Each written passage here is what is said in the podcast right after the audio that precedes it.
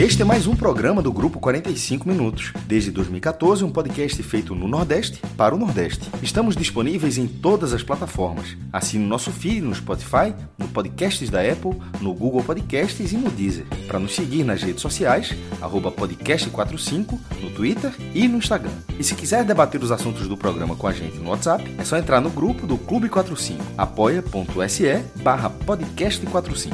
Muito obrigado pela escolha e pela confiança.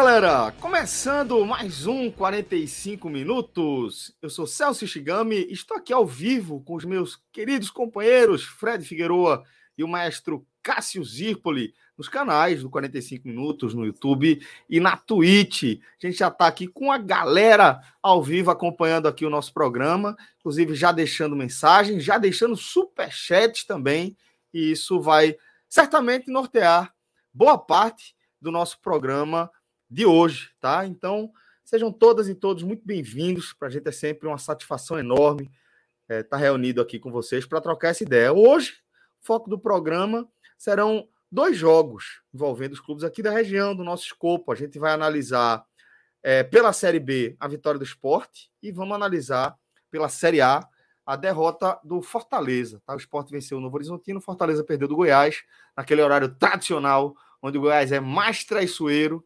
sábado à noite. E aí o Fortaleza foi a vítima da vez aí dessa maldição esmeraldina. E hoje a gente vai falar um pouquinho desses dois confrontos, desses dois jogos é, no, ao longo do nosso programa. É, mas o seguinte, Fred, é, quem estava acompanhando a gente aqui na, na Água Suja sabe que você, como bom discípulo de Las Vontrier, né, me instruiu. Foi, foi, foi, foi isso. Você me instruiu a abrir o programa e fazer essa, esse testemunho que eu vou fazer agora ao vivo, porque já vira programa, já não tem como tirar, o cara não fala que é água suja e já entra no cânone do 45 minutos. Eu acho que falar em cânone tem, tem um pouco a ver da história que eu vou contar. Essa palavra de velho é, tem um pouco a ver aqui com, com essa, essa resenha. A gente está perto aí do Dia dos Pais e é, eu recebi um contato muito, muito cordial, muito amistoso de uma amiga é, que hoje está tá numa na assessoria de uma, é, uma empresa tradicional da, da, parte estética. Acho que não tem problema em falar o nome, porque não, não tem nada a ver é, é, com nenhum outro parceiro nosso, mas ela está na assessoria da Boticário e entrei naquela lista de recebidos né, da, da empresa, que é, é um, um agrado que algumas empresas, algumas instituições fazem é, nessa, nessa, nessa, nessa intenção né, de formar um laço é, mais concreto ali com a galera que, que trabalha com comunicação, que fala da notícia para você se posicionar como marca de forma geral. Né? Você vai nos influencers tal, e há quem acredite que, que jornalista segue sendo influencer. E a gente é, de vez em quando recebe alguns recebidos. Isso é cada vez mais raro, cada vez de fato mais raro. Não sei nem se isso segue sendo uma prática. Mas recebi aí, fiz parte da lista dos recebidos da, da, da empresa para o Dia dos Pais, né? E aí, pô, a amiga da faculdade, da época da faculdade, que, com quem não, não tem um contato desde a época da faculdade, basicamente. Pô, conversa vai, conversa vem. Aí ela fez, ó, oh, só uma dúvida aqui. Mas se liga, na dúvida que a menina pediu para responder. Tu ainda tem cabelo e barba? Eu entrei agora no time que a galera tem que conferir eu ainda tenho cabelo e barba para entrar na Pô, mas até a barba sumir é foda, né? Pô, velho, mas foi muito engraçado, pô. Mas velho, assim, o cabelo, a gente. Em 10 anos a gente tá respondendo isso. Com tristeza. Velho, eu acho que em 10 anos, se a galera continuar perguntando, é lucro. ok, meu amigo. Que resenha, velho. Falei, é, Fred, Fred, Fred tá com a ampliação ali da pista do, do Guararapi, viu? cabelo, é muito cabelo ainda. Fica tranquilo. Tem, tem. Fred, Fred só não pode incorrer no equívoco que de vez em quando ele incorre. Né? Que é chegar em casa atrasado, tal, não sei o quê, aí vai tomar um banho e entra na live. Aí, meu amigo, míngua. Aí míngua.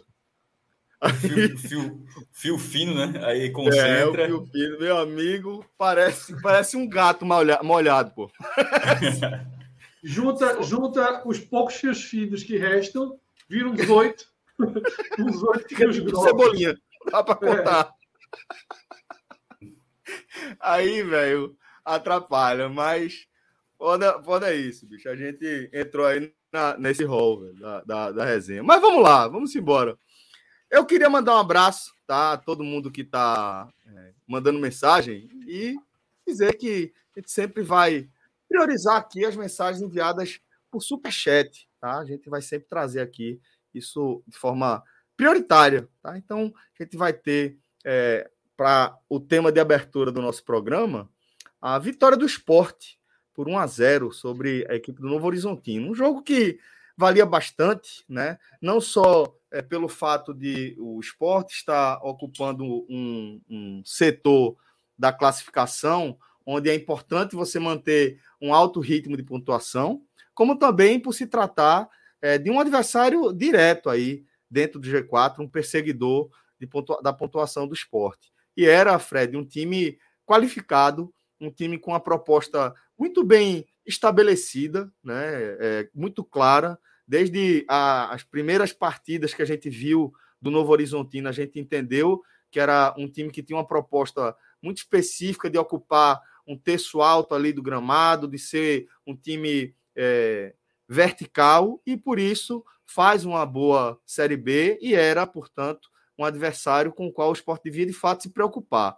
E o placar, da forma como o, a, o roteiro do jogo, né, o placar traduz bem a dificuldade que foi, só reforçou isso. Então, queria que você trouxesse a sua prime primeira leitura, para depois a gente é, falar também com o maestro, a primeira análise dele, e a gente começar a interagir com a galera. Mas, Fred, vamos falar desse contexto geral do que foi essa vitória do esporte sobre o Novo Horizontino na ilha. Celso, é... foi um jogo em que o esporte precisou de força, tá? foi preciso é, impor força em vários, nos vários sentidos da palavra força, tá?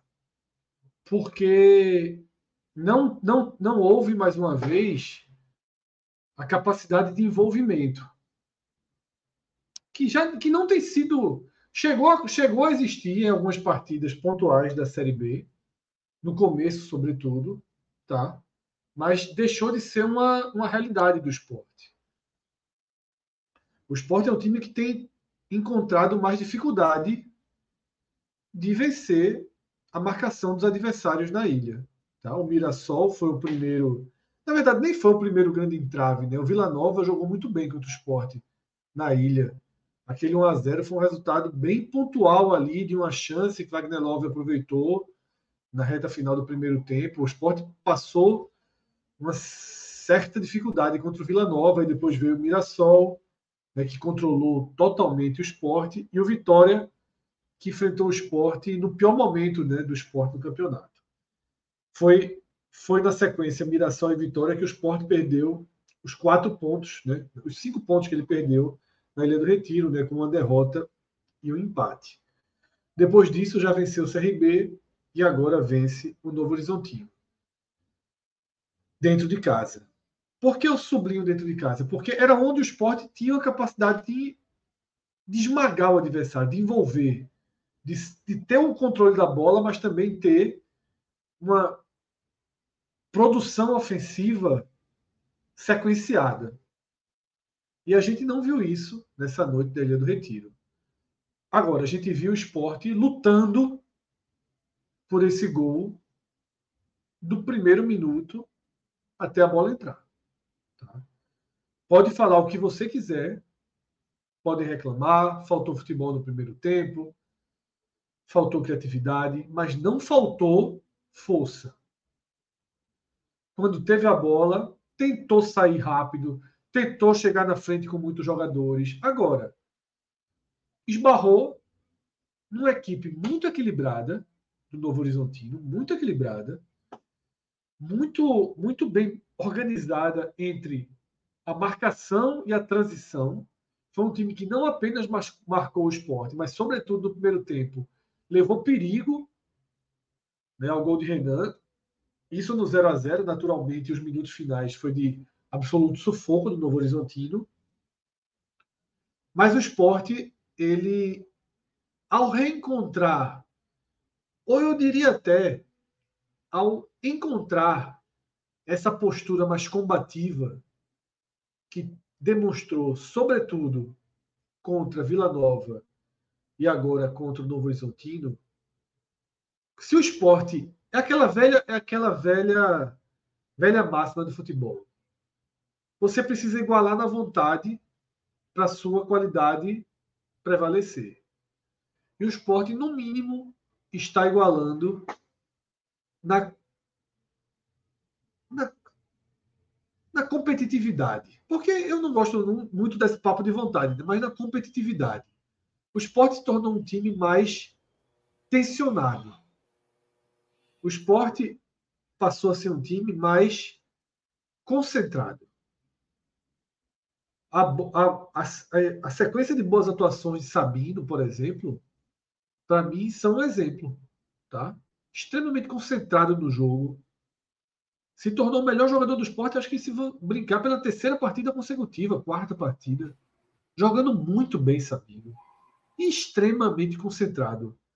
A defesa do esporte hoje, é, em alguns momentos, Sabino e Thierry precisaram ser volantes e zagueiros, né? porque eles que saem para dar o bote, eles ainda voltam, né? Pra, porque o bote o esporte dá muito espaço na frente da área e nas laterais. Então, muitas vezes, eles antecipam ali na frente da área, a bola vai para a lateral eles já estão de, de volta na área.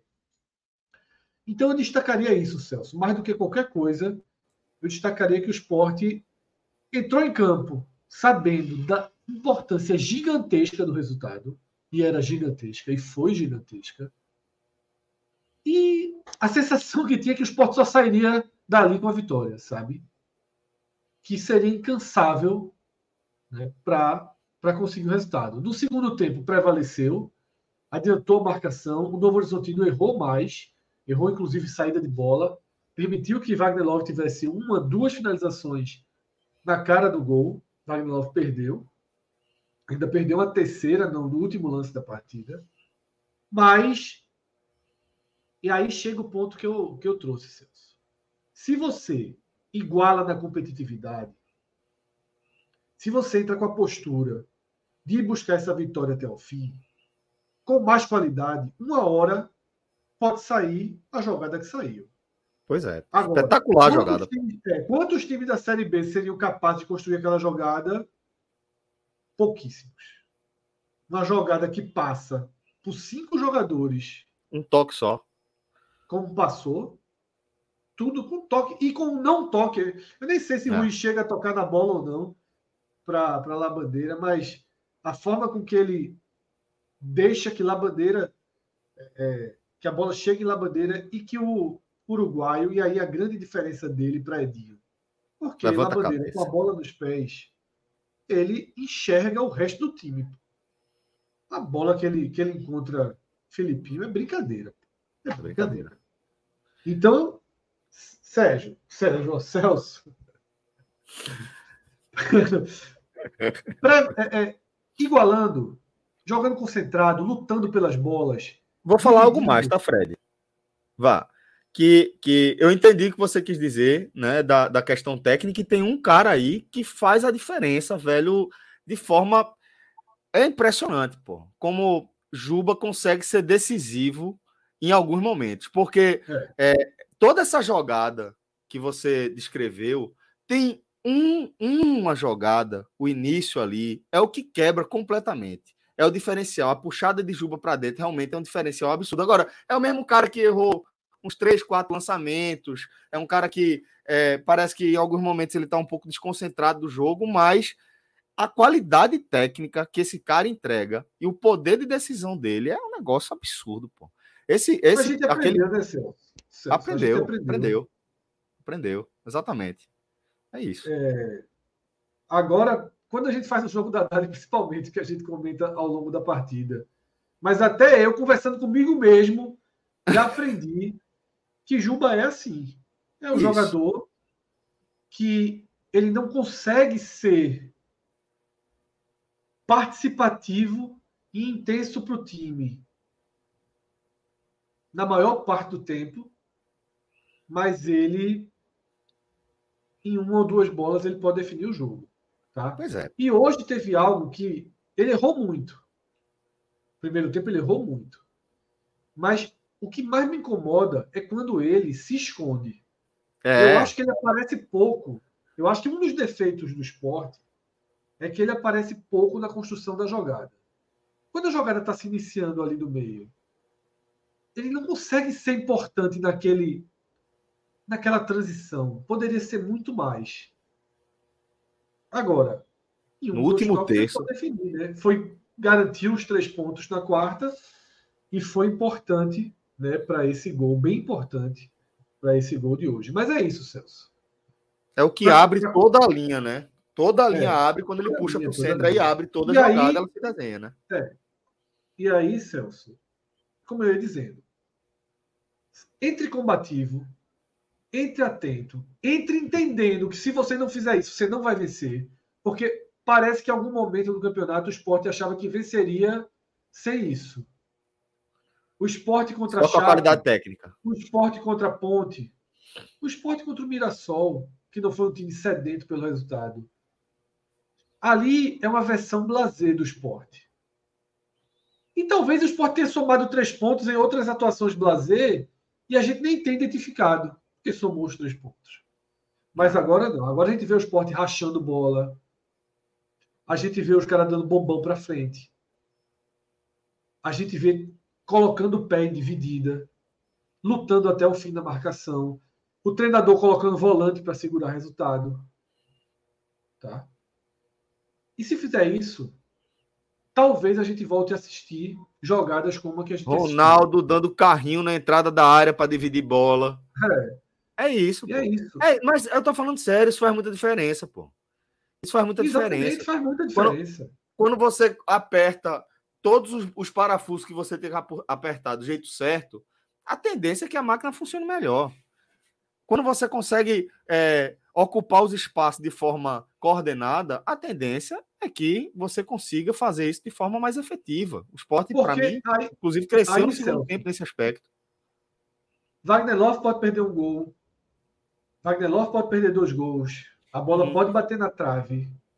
Mas você vai ter ainda mais uma, mais duas, mais três grandes jogadas para que a bola entre.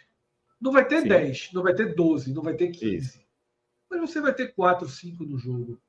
E a jogada foi uma grande assinatura, porque ela passou por cinco jogadores de cabeça erguida. Né? Jogadores que conseguiram imaginar onde aquilo ali Pensar a jogada, pensar a melhor coisa a ser feita. De fato, Fred, vamos lá. Então, é... Celso, para finalizar, essa é uma, é uma vitória. O Sport consegue o gol ali, né? Encaminha sua vitória e vive na reta final 10 minutos. Né? Foram uns 14 minutos, mas eu diria que os últimos três daqueles nove o Sport acalmou. Não teve grandes né? Depois daquela cabeceio que Renan defende e o árbitro marca impedimento, ali foi o último capítulo, digamos assim, de um Novo Horizontino chegando mais forte. Agora, aquele risco na reta final, aquele excesso, ainda marca mais um pontinho que às vezes falta. Que é, por exemplo, Vitor Gabriel, porra, é um cara extremamente promissor, precisa jogar. Aí o treinador não usa ele em nenhum momento da temporada. E coloca o cara numa fogueira. Daquelas fogueiras assim, que eu não sei se Campina Grande e Naquela fazem. altura me surpreendeu, Fred. Eu achei que ia ser Chico. Assim, isso é muito. O Chico, e aí deixa. Não, mas como tinha sido outras oportunidades, é. o esporte já estava se defendendo. É porque Vitor Gabriel, Exato. assim, não. Então, eu, assim, eu, eu, tava, eu, eu sabia que Vitor Gabriel estava no banco, mas para outra situação. Naquele perfil que o esporte estava naquele momento, eu tinha convicção que era Chico. Entenderia e tal. É porque, Anderson, foi a mesma coisa lá em Chapecó. Anderson sempre pensa na casinha. Em não, em não ser sufocado. Mas estava tomando sufoco. Né? Exato, assim, mas ele sempre pensa. Porque, foi, porque o que, é que leva ele a colocar? O Sport está sendo sufocado pela Chape. Ele faz a última mudança e bota dois atacantes. O que é que ele está pensando? Segurar a bola tá- na frente. É. A... Segurar a bola não, na não, frente e não ficar não, tomando pressão atrás. É, não se fechar tanto e deixar saídas vivas. Na hora que você perde seu lateral esquerdo, que você tem mais um lateral esquerdo de origem em campo, que é Juba, não me parece mais lógico. Coloca o Chico, que até joga pela esquerda, faz às vezes três zagueiros com Juba de chegando pela lateral esquerda, às vezes com a bola nos pés, Chico pode ser o esquerdo. Ele coloca Vitor Gabriel. Vitor Gabriel é, quase não conseguiu sair da área. O primeiro corte que ele dá. Segunda fogueira que ele entra também, assim, o cara ele é, ele é muito promissor, tanto é que é convocado para é convocado para a seleção brasileira, é uma joia, mas é uma, é uma segunda grande fogueira que é jogada. A primeira é a maior de todos, o aquele jogo do Corinthians. Corinthians né? Ali, ali foi. Ele era muito novo ali, pô. Tinha 16 anos. É. E aí ele volta depois de tanto tempo e entra numa fogueira assim. Porque a gente viu o Vitor Gabriel lateral hoje. Não viu. Não, pô, claro que não. A gente viu o terceiro zagueiro. Isso. Terceiro zagueiro. O primeiro corte que ele dá, ele dá no pé do jogador do Novo Horizontino. No pé. O segundo, ele afosta a bola no pé do jogador do Novo Horizontino. Um medo, teve aqui naquele bombardeio, teve uns três escanteios, quatro, umas três, quatro bolas cruzadas sem ser em diagonal na área. O risco de um menino daqueles fazer um pênalti é enorme. Sabe quando acabou o sufoco? Quando a bandeira segurou uma bola. Foi, que sofreu a falta. É, segurou, Porque, tinha, é. tinha campo para avançar, segurou, virou de costa, fez a proteção, sofre a falta, pronto. pronto. Esfria o jogo. Vitor que entrou, é, Vitor entrou na fogueira, mas Fabinho, por exemplo, não entrou bem. Felipe, que entrou bem lá contra o Vila, não entrou bem hoje. Então, assim, foi realmente muito ruim. Os, foram muito ruins. Os Sport jogou muito mal nos minutos finais. Foi muito sufoco. Mas assim, Vitor Gabriel foi assim uma fogueira das maiores e, e, e perigosa a decisão de Anderson, né, pô? Perigosa, pô. Às vezes ele precisa ser um pouco mais menos pragmático, sabe? E um pouco mais na defesa do resultado. Enfim. Alan Roberto, nosso bem... diretor, tá lembrando que na, na base é, ele chegou a jogar como, como zagueiro, né? Mas é diferente também, né? É, é jogar na base, você jogar na, na, velocidade profissional e aí já sem atuar na, na, como, na posição. E o que tempo. foram aqueles, aqueles 14 minutos, pô? que foram aqueles Isso, 14 minutos de bombardeio, Isso. pô? Bombardeio, bombardeio. É, é. Entre mortos e feridos, salvaram-se todos mas flertou com perigo. Porque o Vitor Gabriel, Celso, desse, vai no bote no excesso da vontade, faz um pênalti, escapa a bola na mão dele, segura um jogador. Porque um menino desse tem medo de que um escanteio desse, o cara que ele tá marcando, cabeceie. Para não ficar marcado nas costas dele uma falha de gol. Para puxar, para segurar, muito, muito arriscado. Mas é a única nota ali também para além do, do, do atuação boa do esporte, considerando tudo, tá? Não é grande atuação envolvente, mas no todo uma atuação forte, uma atuação Sim. de quem queria os três pontos e, como eu disse, faria de tudo para conseguir e conseguiu. Muito bem, obrigado, Fred. É, vou ouvir também agora, galera, a análise é, do maestro, né? Uma análise global aí do maestro desse jogo, e depois a gente vai abrir com as perguntas que vocês têm enviado para a gente via superchat, certo? E é, a galera chata do, do chat, pô, vocês são chatos pra caralho, fez, pô. Pô, vão, vão ser felizes, pô. Vão só pela aí. O Leãozinho ganhou, pô. Relaxa o coração aí. Maestro, Vamos lá, meu irmão. É, antes de a gente abrir para o superchat aqui da galera, vamos é, com a sua análise, tá? A sua análise global. Qual é a história que você conta para gente dessa vitória rubro-negra por 1 a 0 companheiro? Celso, Fred, deixar uma boa noite oficial aqui para vocês, para a galera. É, sobre a partida, eu concordo com o que Fred trouxe, eu ia trazer só mais alguns dados para ilustrar isso. É, primeiro foi uma, um, primeiro dado, assim, é um dado raro na ilha. É o esporte ter uma posse de bola bem inferior. Não é tipo, não é ter abaixo de 50% com 49%, é realmente ter é, a, a, você acompanha com o mínimo de atenção, você está vendo que aquele time está tendo pouca bola. Chegou a ser 60, acho que 65, mas terminou 60 a 40 para o Novo Horizonte. Na última vez, que já tinha, se não me engano, a primeira nesse campeonato, foi do Mirassol, que foi 63. O Sport teve 36, aquele 0 a 0 63 para o Mirassol, 37 para o Sport. A diferença é que naquele jogo, o Mirassol atacou muito pouco. Ele controlou, ele, ele, ele, tava, ele era um jogo de Mirassol se preocupou mais é, em conter o, o esporte do que qualquer outra coisa. Assim, ele estava plenamente satisfeito com o ponto e, e conseguiu esse ponto desde o primeiro momento. O Novo Horizontino era o melhor visitante do campeonato. Tinha, tinha seis vitórias em 11 jogos, agora tem seis e 12.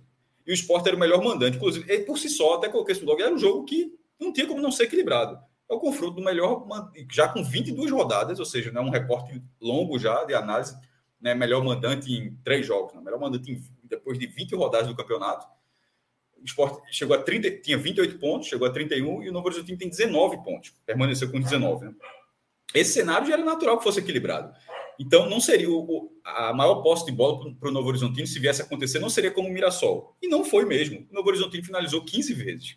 Mas aí entra o que Fred também falou do sistema defensivo, e eu destaco também, a defesa do esporte trabalhou muito, mas, mas você pode ser muito, pode ser muito, é, muito acionada, mas não exatamente bem a defesa do esporte foi muito acionada e foi bem durante a noite toda. Teve uma farrapada, outra aqui, assim, mas pelo, pelo volume isso é natural. Acho que foi um, foi um, ótimo comportamento do sistema defensivo do esporte, que fez com que dessas 15 finalizações do Novo Horizontino, só três fossem na barra. É, muito pouco, né? Inclusive, até a impressão era de, uma, era de um grande sufoco, mas não existe uma grande chance. Inclusive, a melhor chance do, do Novo Horizontino nem entra no scout, porque o lance estava anulado por impedimento, já ali nos acréscimos, aquele lance que, que Renan defende. Tirando aquilo, você, é, você não consegue achar, porra, quase foi gol. Uma cabeçada ali aos 44, a cabeçada foi para fora, e na hora que você vê o replay, tudo bem, o cara até sobe até com uma, uma sobe com força ali, mas a cabeçada a, foi completamente sem direção. Então, esse volume de esse volume do Novo Horizonte ele não se traduziu em boas oportunidades. Enquanto isso, o esporte foi o clube, foi o time que conseguiu coordenar jogadas com muito mais velocidade. Tinha pouco a posse de bola, mas a, o, o, gol é muito isso, né? O lance do gol, ele aconteceu umas três ou quatro vezes durante a partida, terminando em finalização ou errando o último passe. Mas aconteceu o lance de recuperar a bola, três, quatro passes, está ali muito perto, muito perto, entrando até na área, coisa que o, que o Novo Horizonte não estava conseguindo. Teve enorme dificuldade para entrar na, na, na, na defesa do esporte.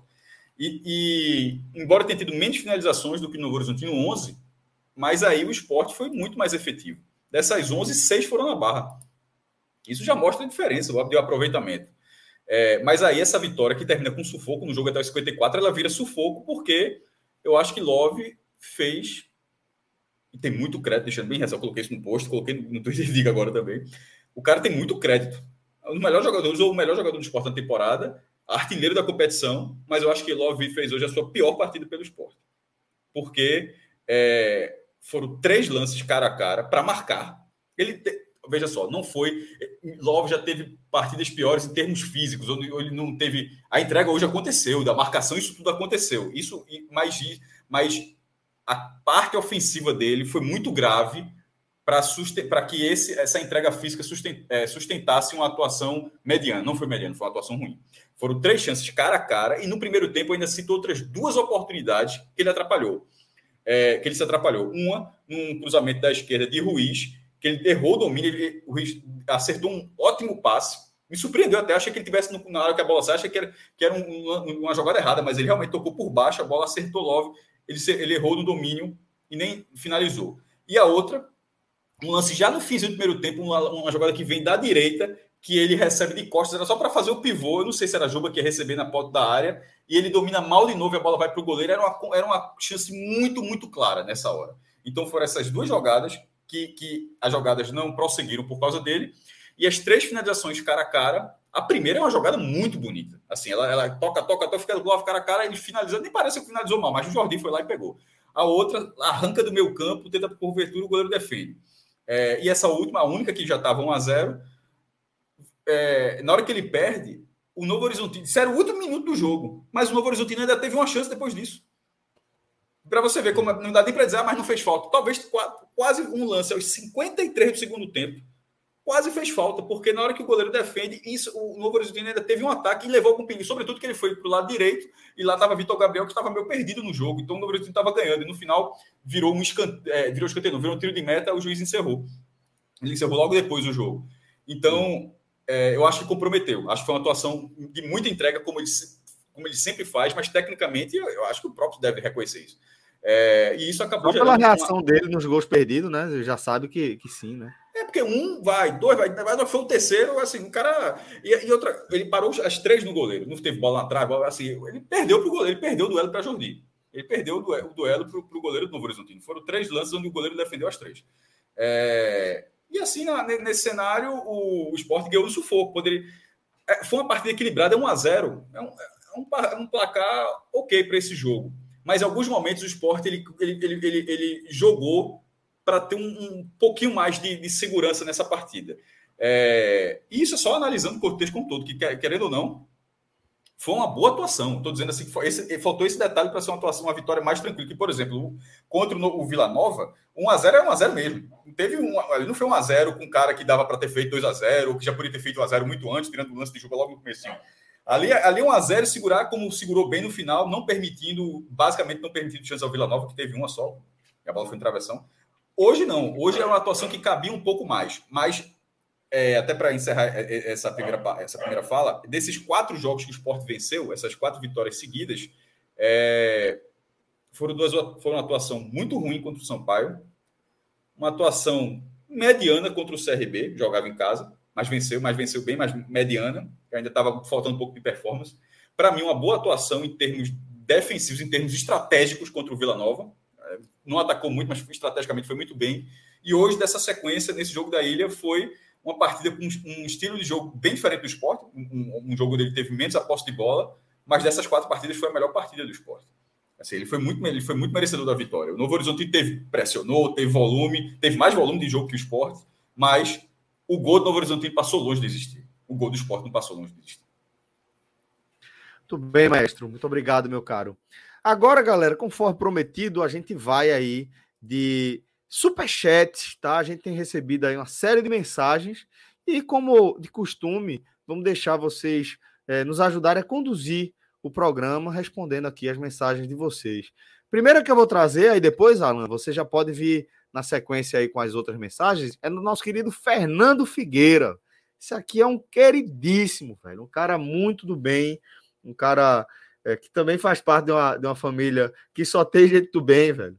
É, e de, de, gente muito querida. Então, um abraço para você, faz parte da nossa comunidade de apoiadores, está sempre trazendo é, um, um, convívio muito amistoso e muito bacana. Então, seja bem-vindo sempre, meu irmão. Obrigado. Ele está trabalhando aqui. Isso é euro, né, Fred? Isso aí eu nem conheço, velho. Essas cifras assim, o cara já estranha. A turma só trabalha com real. Mas o jovem, euro, euro, euro, o jovem mandando euro aí pra gente. Cinco pode euros, multiplicar por 5, pode multiplicar por 5. Por 50 quase. Deixando o dízimo aqui, é o leão. É isso, meu irmão. Um cheiro para você, para todo mundo aí, viu, velho? Hoje recebi uma mensagem maravilhosa, muito bacana, lá da família Figueiredo. Vamos lá. Rodrigo Brito, Outra boa partida de Alan Ruiz. Love errando muito. Concorda aí com as duas. Alan Ruiz, Alan Ruiz, Celso, muito, muito bem, tá? Claro que ainda falta, ainda falta, e talvez seja a característica dele, e não tem problema que seja, inclusive. A gente talvez nunca veja o Alan Ruiz correndo para lá e para cá, né? sendo um jogador extremamente veloz. Mas, por exemplo, hoje ele já joga o campo todo, tá? E é um cara com a visão de jogo e uma, e uma leitura sempre precisa. Tá? Ele, hoje ele errou duas bolas importantes na partida. Mas as duas bolas que ele errou, ele tentou ao máximo que aquela jogada fosse fosse resultar em, em deixar um companheiro na cara do gol. Tá? Tem uma bola que ele trabalha, Love está muito mais em condição de receber, porém marcado. Ele tenta surpreender e rolar para Juba, só que ele faz de forma muito devagar e, e, e acaba errando o passe. Mas se ele consegue, deixa Juba na cara do gol. Love teria mais dificuldade de vencer a marcação. Então, é um jogador que não perde uma dividida. Teve uma bola no primeiro tempo que ele pegou na entrada da área do esporte. Fez um lançamento, a bola saindo. Porra, rapidamente ligou uma, uma, jogada ofensiva. Essa jogada acaba com o Juba sofrendo uma falta. A Juba começa a cortar, recebe a bola na frente, começa a cortar para o meio e sofre uma falta. Então, é um jogador extremamente importante e que, a partir dele, Celso, deve vir a resposta de como o esporte vai jogar quando o Juba for para o Bahia. Tá? Porque tá ficando difícil tirar Alan Ruiz do time. Tá ficando difícil. E todos sabem a importância que Jorginho. Tá no teu pódio? Está, com certeza. Tá. E só, e, tá, era só para corroborar, tá no meu pódio e é, a única coisa que eu tenho a dizer sobre, sobre Ruiz é que não precisou de tempo nenhum de adaptação. Não, não que seja um problema se tiver. Desde o, desde o primeiro jogo, que eu acho que foi do Atlético Goianiense, né? Jogou pouco e tal, mas assim, muito consciente, tá? O cara foi útil basicamente sempre que, que entrou em campo. É, e aí, Cássio, como eu ia dizendo, é isso. Veja só. Juba vai embora daqui a 25 dias, certo? Jorginho, nesses 25 dias, a tendência é que se recupere.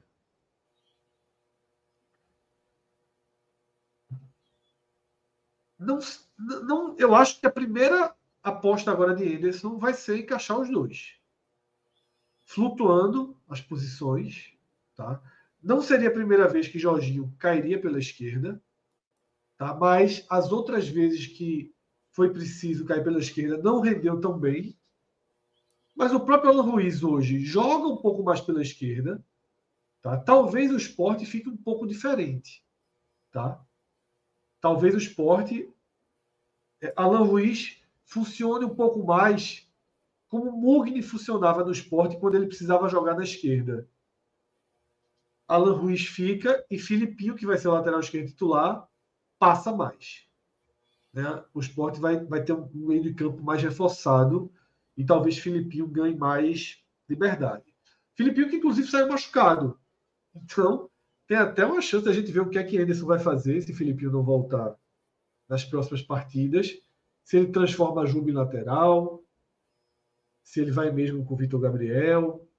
Tá? Então, vamos ver o que. Três zagueiros ele abandonou, né? É, abandonou, só usou contra o São Paulo. Ah. Mas vamos ver, Celso, os caminhos aí. Mas Alan Ruiz, de fato, hoje virou uma peça importante do esporte e em crescimento. Tá? E em crescimento. Tudo a bem. velocidade é... pode, não, pode não vir, porque não, talvez. Se, ele, pô, se o cara fizesse tudo isso e ainda for muito veloz, tá no time errado, né? Não estava jogando no, no esporte na Série B, né? Mas vamos lá. É, a gente vai. E sim, e, e, o que o Rodrigo comentou de Love já entrou no comentário de Fred e do Maestro também, nas análises dele do, da partida como um todo. Mas todo mundo concorda. Errou bastante, jogou muito Essa mal. acho que foi a pior partida dele no esporte, porque acho que ele voltou de lesão ele não estava conseguindo nem dominar a bola. Mas ele errou muito. Muito bem. Vamos lá, vamos seguir aqui com as nossas mensagens, os nossos superchats. Silvia Garré mandou aqui um super sticker pra gente. Eu tô sem estar no YouTube, eu tô no StreamYard, eu não tô conseguindo ver qual é o sticker, mas eu tô abrindo aqui para sacar. Agora vai, vai aparecer, creio eu. Pô, estão me trollando, porque aqui não, só apareceu o super sticker também. Enfim, Não pintou aqui para mim, mas obrigado, Silvia, pelo apoio de sempre, tá? E vamos seguir aqui com as mensagens. Pode trazer outra para a tela. Cara aí, é, intitulado Torcedor Palhaço. Todos, todos os programas. Presidente. Presença sempre. Cativa. Garantida. Muito bem. Com o nosso querido Augusto Carreiras aí na foto do perfil. E ele está dizendo o seguinte: ó, o bloqueio no entorno da ilha precisa ser revisto pela CTTU. Até o transporte público é proibido. Uma vergonha. Fred, você foi, disso, você foi no né? jogo, né? Já tratei disso em outros, em outros casos. Eu acho que o bloqueio da CTTU é da Ilha do é um absurdo. Eu acho que eu assim, se eles têm um, um estudo que comprove que está sendo eficaz, vamos trazer para o público, né? Muito. Porque, Mas vamos só, trazer isso a público, né?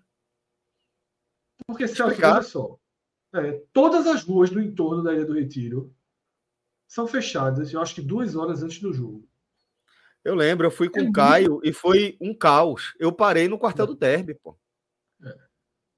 Esporte São Paulo na Copa do Brasil, eu desisti de entrar. Eu, eu lembro. De entrar, seguir para casa. É um bloqueio que, dentro desse bloqueio, engole talvez centenas de possibilidades de vaga de estacionamento. Porque para você conseguir se aproximar da Ilha do Retiro estacionando o carro, você tem que chegar duas horas antes do jogo. Que é um tempo considerável. Para um jogo no sábado, até que vai. Mas se esse jogo fosse terça-feira, sete e meia, se esse jogo fosse terça-feira, sete e meia, foi o caso, inclusive. É...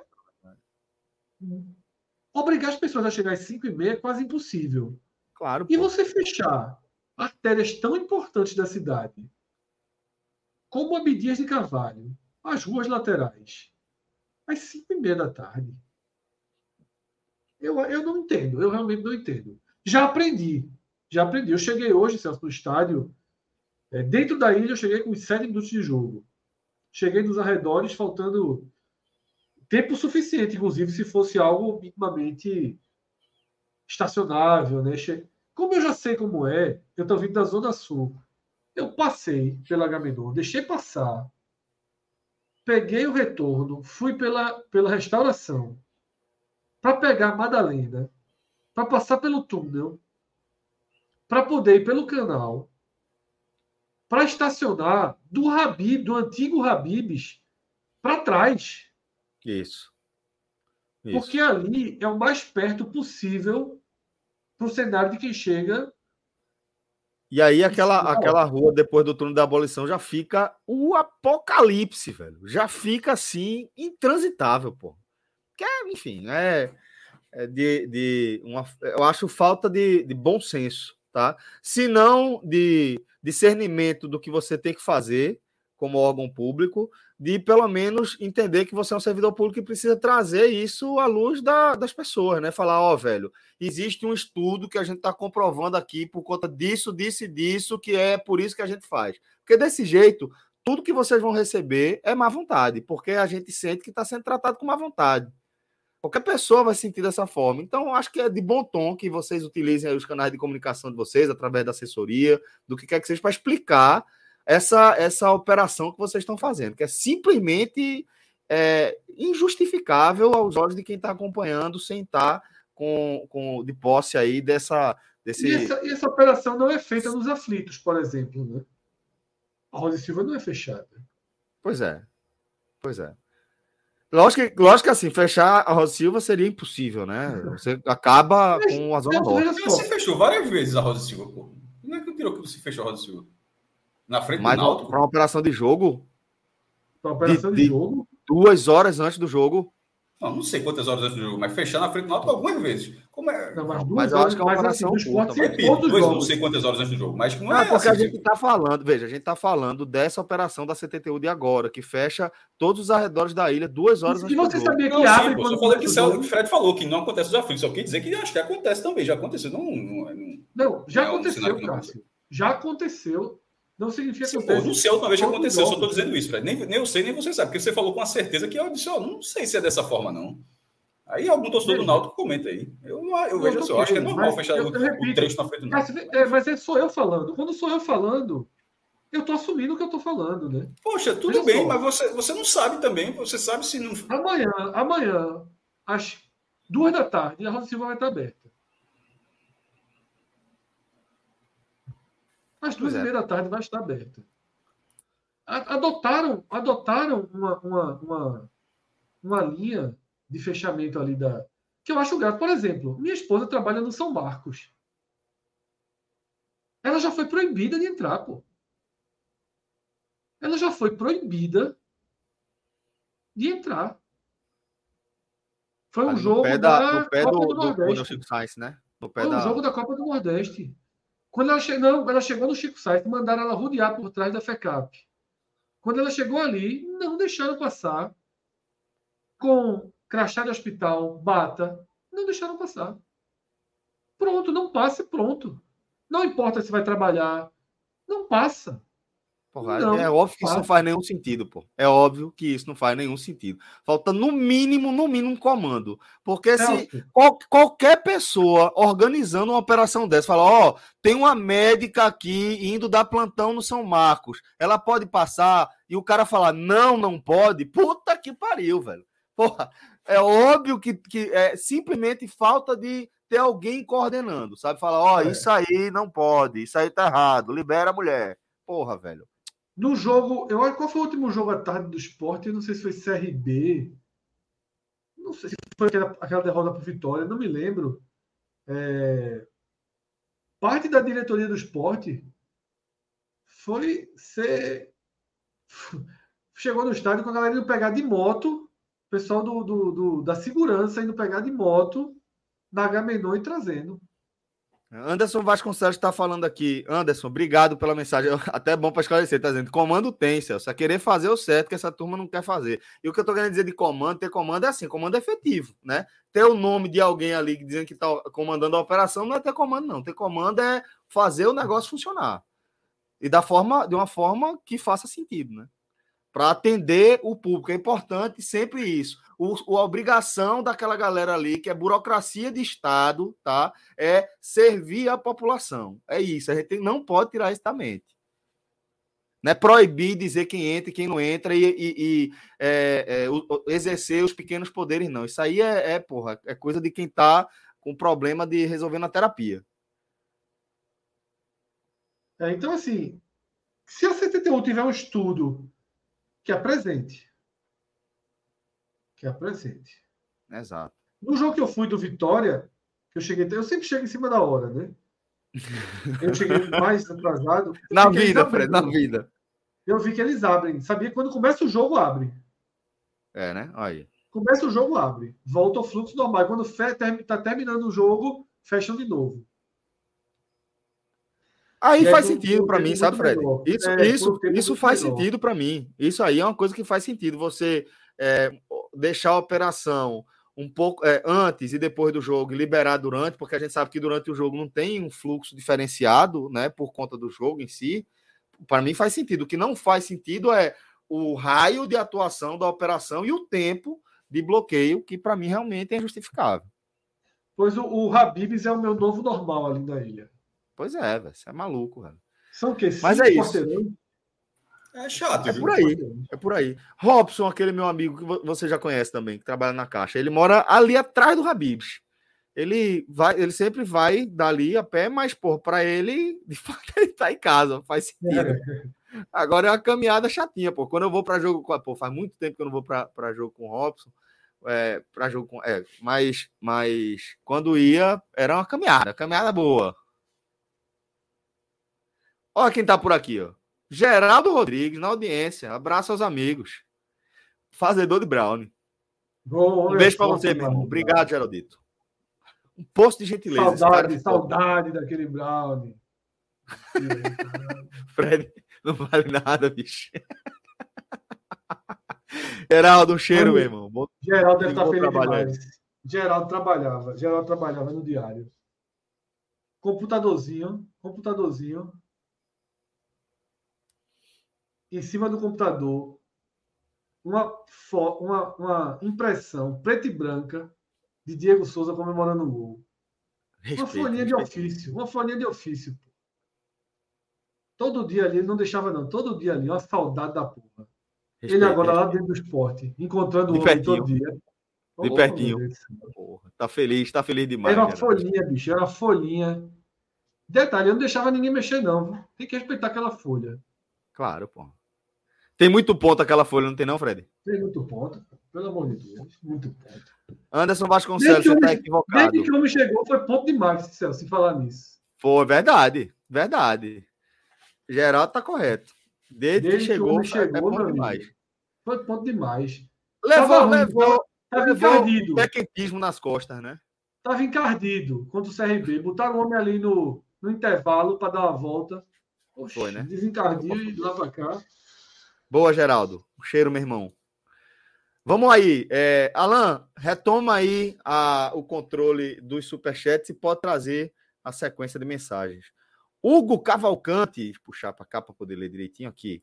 Tô deixando o dízimo da vitória. O que acharam da não entrada de Jorginho no segundo tempo? Foi melhor poupá-lo? Achei que ele seria uma ótima peça para organizar o time após o gol, segurando a bola. Fred, tu tá se abrindo com o que aí, bicho? Outras coisas, outras coisas, outras coisas. Mas olha aí, é, Hugo, Maestro e Fred, tá querendo saber se vocês, o que é que vocês acharam da não entrada de Jorginho no segundo tempo?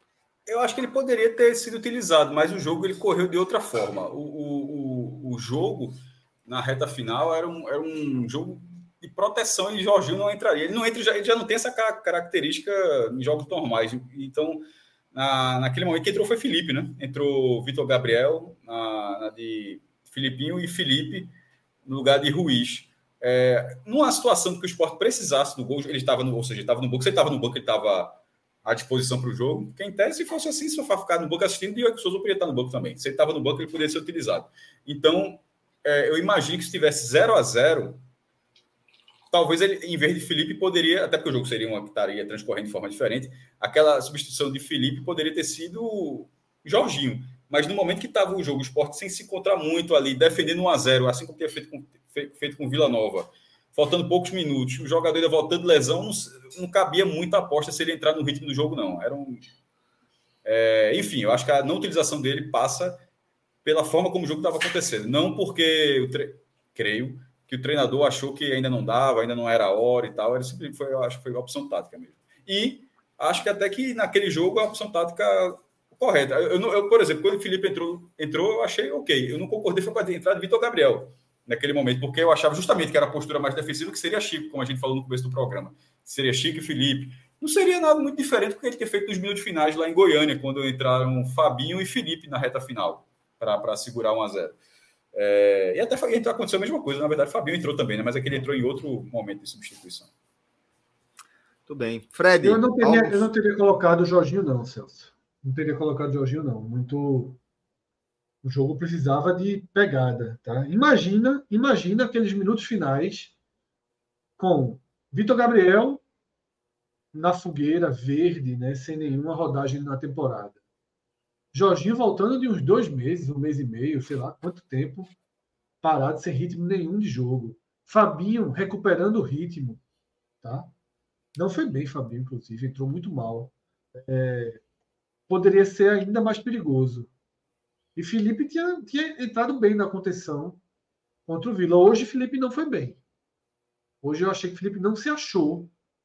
Eu acho que jogou muito adiantado, não se achou. Eu acho que senti falta dele dando um corte ali atrás. Faltou dizer isso, Fred. É, eu concordei com a entrada de Felipe, mas só faltou dizer que ele não foi, ele não foi bem, tá? Assim, eu concordei, tipo, estava tá, analisando a substituição.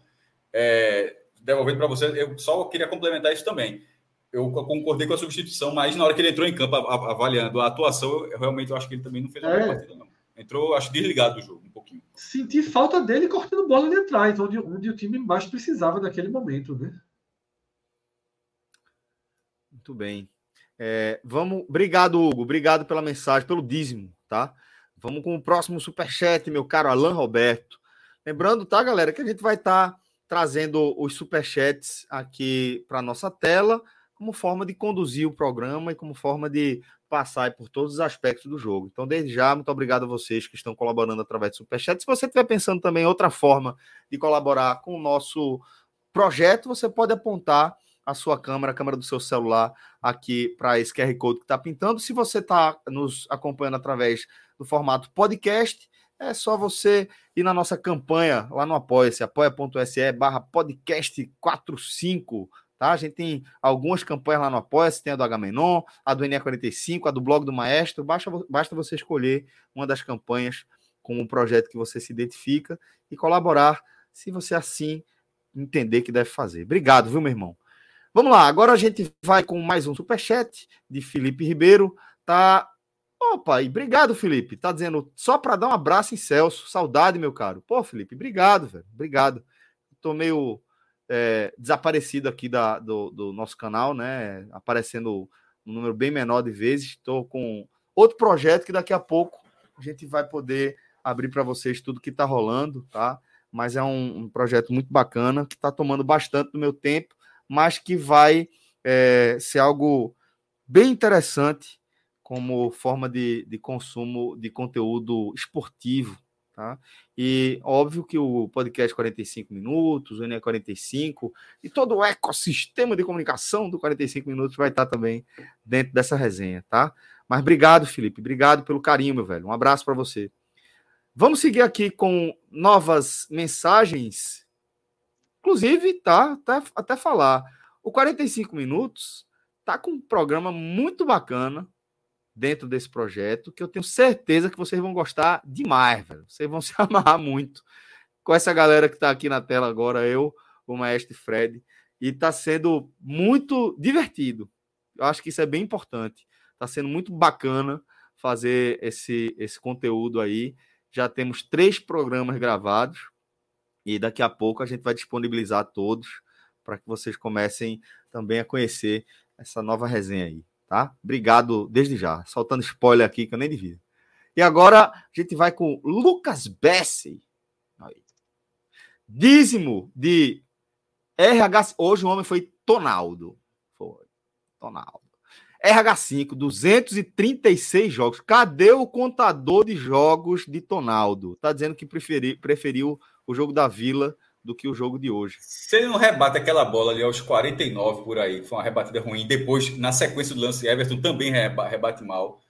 Foi, teria sido, caso tenha passado algum lance que eu não reparei, obviamente, né? Mas teria sido uma das grandes atuações do jogador de futebol profissional Ronaldo Henrique pelo esporte. Viu? Não sei se vocês acharam assim. Ele assim, ele acabou do nada. Não, eu achei graça do, do nome completo dele, velho. Muito bom. Não, mas é porque, veja só, tem gente que tem um nome no BID. Ele não é, ele não é isso. Não. Ele é simplesmente.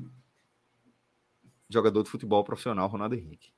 Eu acho que os jogos foram parecidos. De, do Vila parecidos. e o de hoje, né? Mas ele foi bem contra. Mas isso é um elogio, né? No caso, né?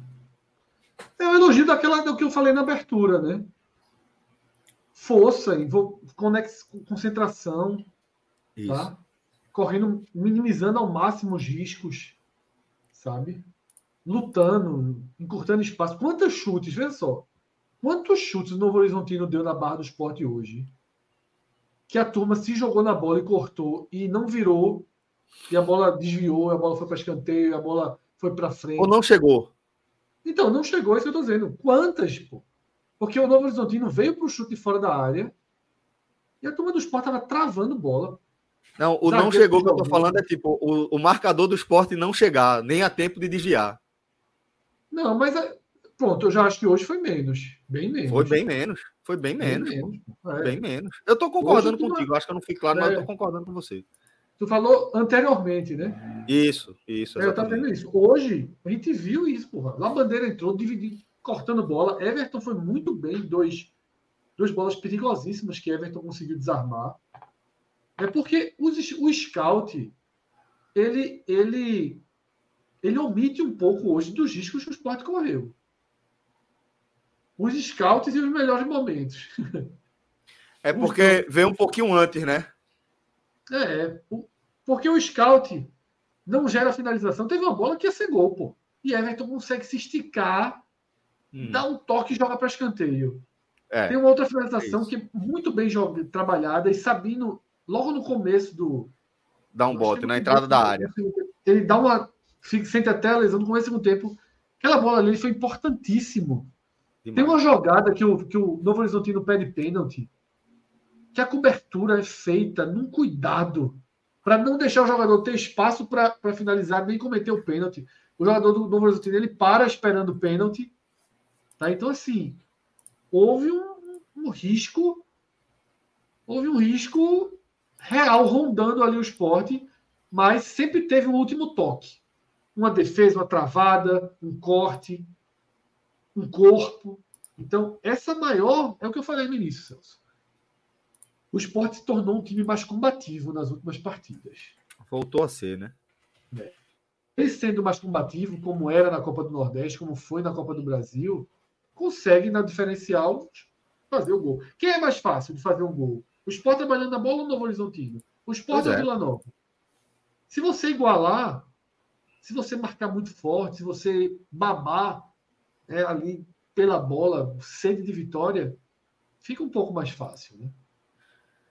Obrigado, Lucas, pela sua mensagem, tá, meu irmão? Pela moral. Um abraço, meu velho. Jogador de futebol, Ronaldo Henrique, camisa 5. É isso aí. Próxima mensagem, próximo superchat. Gustavo Carvalho. Em que pese a falta de regularidade que justifica o rodízio entre os dois, em mil repetições de lance, Edinho nunca daria aquela bola de lá bandeira. É, é outra, outra proposta, é, são outras ferramentas, né? Eu acho que é, Jorginho ele se apresenta como uma alternativa de bola parada superior à de lá bandeira, ele consegue fazer transições e fazer é, pequenas, pequenas triangulações muito eficientes mas realmente, é, eu acho que lá Bandeira é um jogador que ele tem uma visão mais objetiva do jogo e consegue aplicar isso melhor. Eu estou de acordo com você também, Gustavo. Sobretudo num, num dia em que Edinho. Ah, porra, uh, o cara tem duas opções assim uma com a iluminação, piso asfaltado e tal, a outra toda esburacada, assim, breu do caralho, disse, eu vou aqui, vou aqui, vou, vou na outra. Assim, é, é Todo mundo em pânico, né? A capacidade de escolher a pior decisão, assim, hoje foi porra, bastante.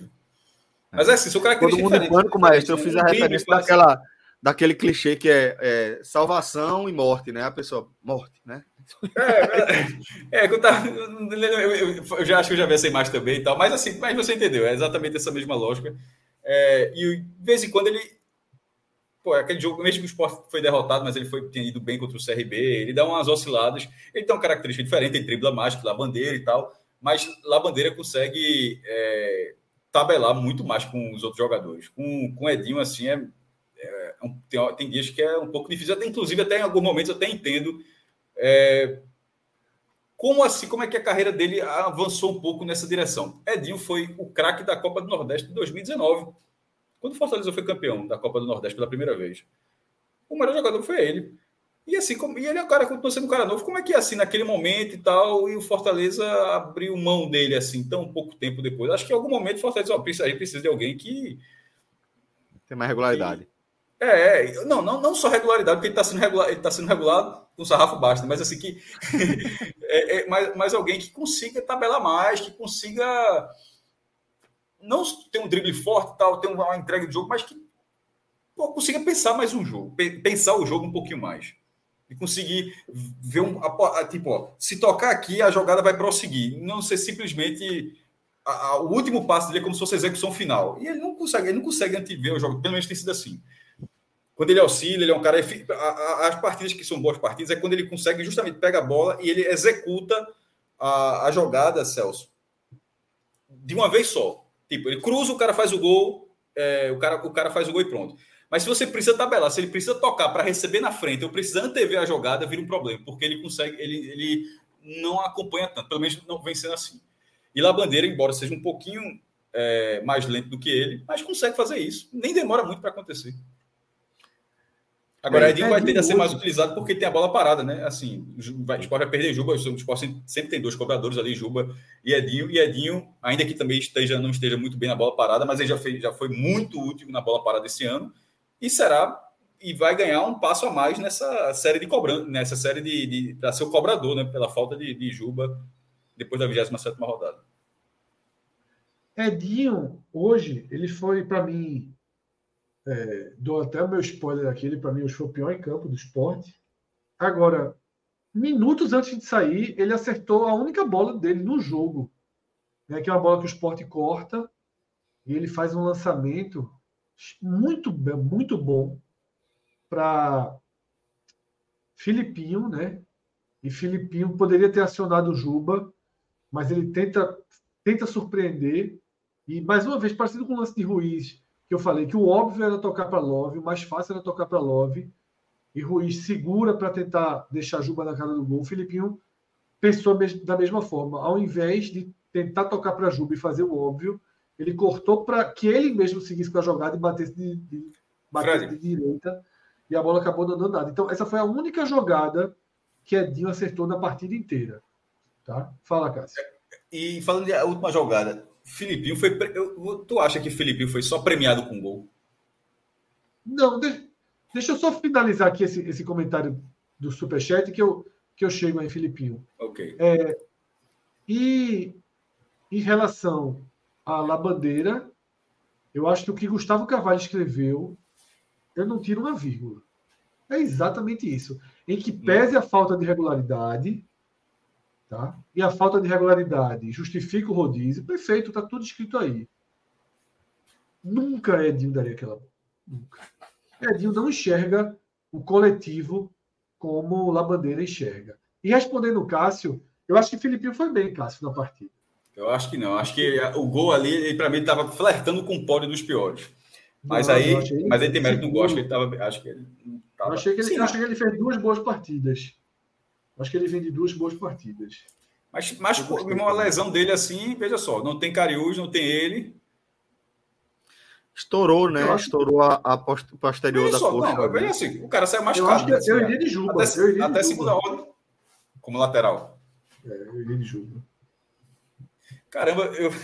Fred... Eu não iria, não. Fred tem de futebol, de ter que conhecer de vez em quando, porque eu já realmente eu já tinha abstraído que Luciano Juba é um lateral esquerdo. eu é só não iria, porque eu acho que você perde o melhor de Juba, velho. E ali ele é o Juba onde você acha ele, ele mais frágil, sabe? Mas é, mas vai querer... opção, Celso. É, não, não opção. é porque, veja, vamos lá. Eu acho que uma coisa é como eu iria, outra coisa é como eu acho que o esporte vai. Eu, eu iria, de fato, com três zagueiros. Eu acho que era melhor. Aí você pode deixar Juba ali na, na como ala esquerda. Acho que não tem problema. Agora, acho que teria que ter esse reforço. Ou então você trabalhar com um volante a mais, jogar com o Fabinho, o Ronaldo e. Não sei, eu acho. Eu acho que fica muito fragilizado o setor e você perde justamente o diferencial ali de jogo. Você vai passar a tê-lo é, como diferencial basicamente em bolas paradas, né? Ele, ele, eu acho que ele funciona muito melhor no último terço do campo. Eu acho que é quando ele faz o melhor de Juba, tá por ali seja com assistência, seja com finalização, é ali que eu acho que ele funciona melhor.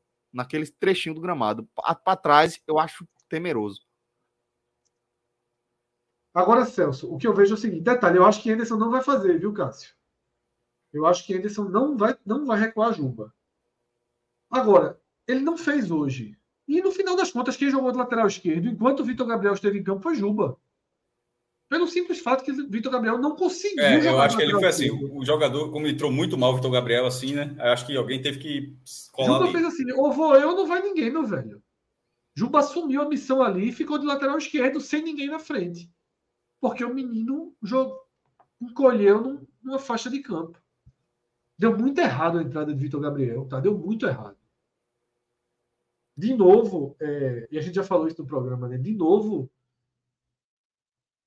é, Anderson pensou em reter a bola na frente e não se encolher para.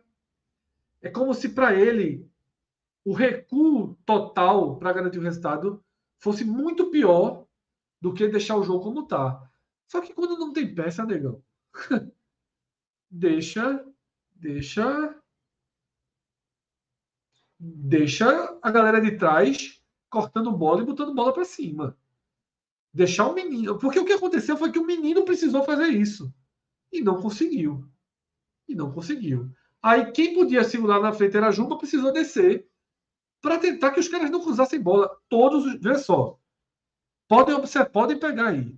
Todas as jogadas do Novo Horizontino, desde a lesão de Filipinho, são pelo lado direito. Todas, todas, todas, todas, todas, todas. Foi uma sequência de cruzamento por ali, porque Vitor não conseguia conter o cruzamento. Filipinho já não estava conseguindo tanto. É, então, é... vamos ver o que, é que ele faz, cara. Eu acho que ele vai. Pelo pragmatismo de Anderson, eu acho que ele vai de Vitor Gabriel, velho. Sexta-feira. Eu não iria nunca. Eu iria, eu iria de Juba. Eu iria de Veja Juba. Só esse jogo, sobre o jogo sexta-feira é, contra o Tom Benz, está marcado. A gente estava até que você inauguraria o estádio de Tombos, né? não vai inaugurar, está marcado no Soares de Azevedo, que é onde o Tom Benz vem jogando. O, público, o gramado é muito ruim nas laterais, mas o público é irrisório, vem sendo irrisório. É, e depois desse jogo é o Guarani em Campinas. Guarani que vem dois, dois empates, mas é, vai brigando pelo G4. São duas partidas seguidas fora de casa, onde a obrigação é nessa sexta-feira. Sexta é, ainda, ainda que de alguma forma, obviamente vai, vai jogar o jogo Guarani, tá, mas que você tem que sacrificar de alguma forma a atuação seguinte por causa da sexta-feira, eu acho que tem que ser feito, assim, em termos de atuação, porque a maior chance de pontuar é, é dentro do Tom Benz. É uma, pode, obviamente, futebol é para perder, tal, mas a, até o final da competição, fora de casa, tende a ser uma das grandes oportunidades, ou talvez até a maior oportunidade de vencer fora de casa. Massa, vamos lá. Vamos seguir aqui com os nossos superchats. Alan ou Alan? Agora fiquei na dúvida, depois tu fala aí para mim. Fred, João é incansável, é o que diz Elivelton Rodrigues. Alguém tem que parar ele. Tem que tirar o Twitter do homem, Fred. O X. tá no silencioso, companheiro.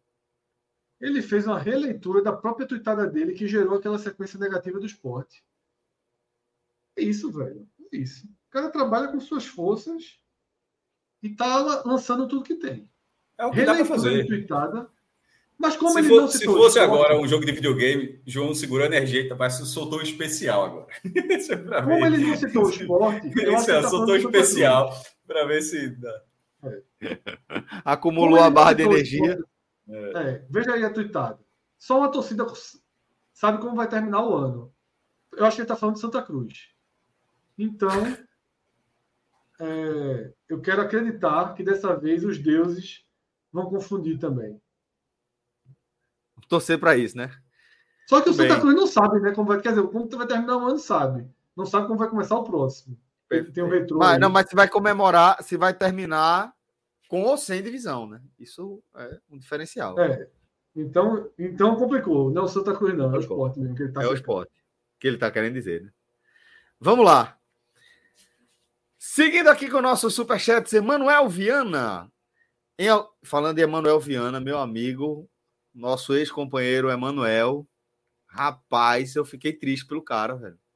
Fiquei triste, pô. O cara tá ali devastado, pô, da cabeça. Não tem mais nada, pô. Completamente calvo, pô. Fiquei de cara. Porra, meu irmão, caralho, Celso. Calvo, porra. Sim, pô. Não, eu tava falando. Tava falando disso, pô. Do nada, assim, do nada. Tu começou, tu foi botando pilha. Eu disse, eu já, eu já. O que aconteceu, porra? Eu sou muito besta. Chamei sua atenção.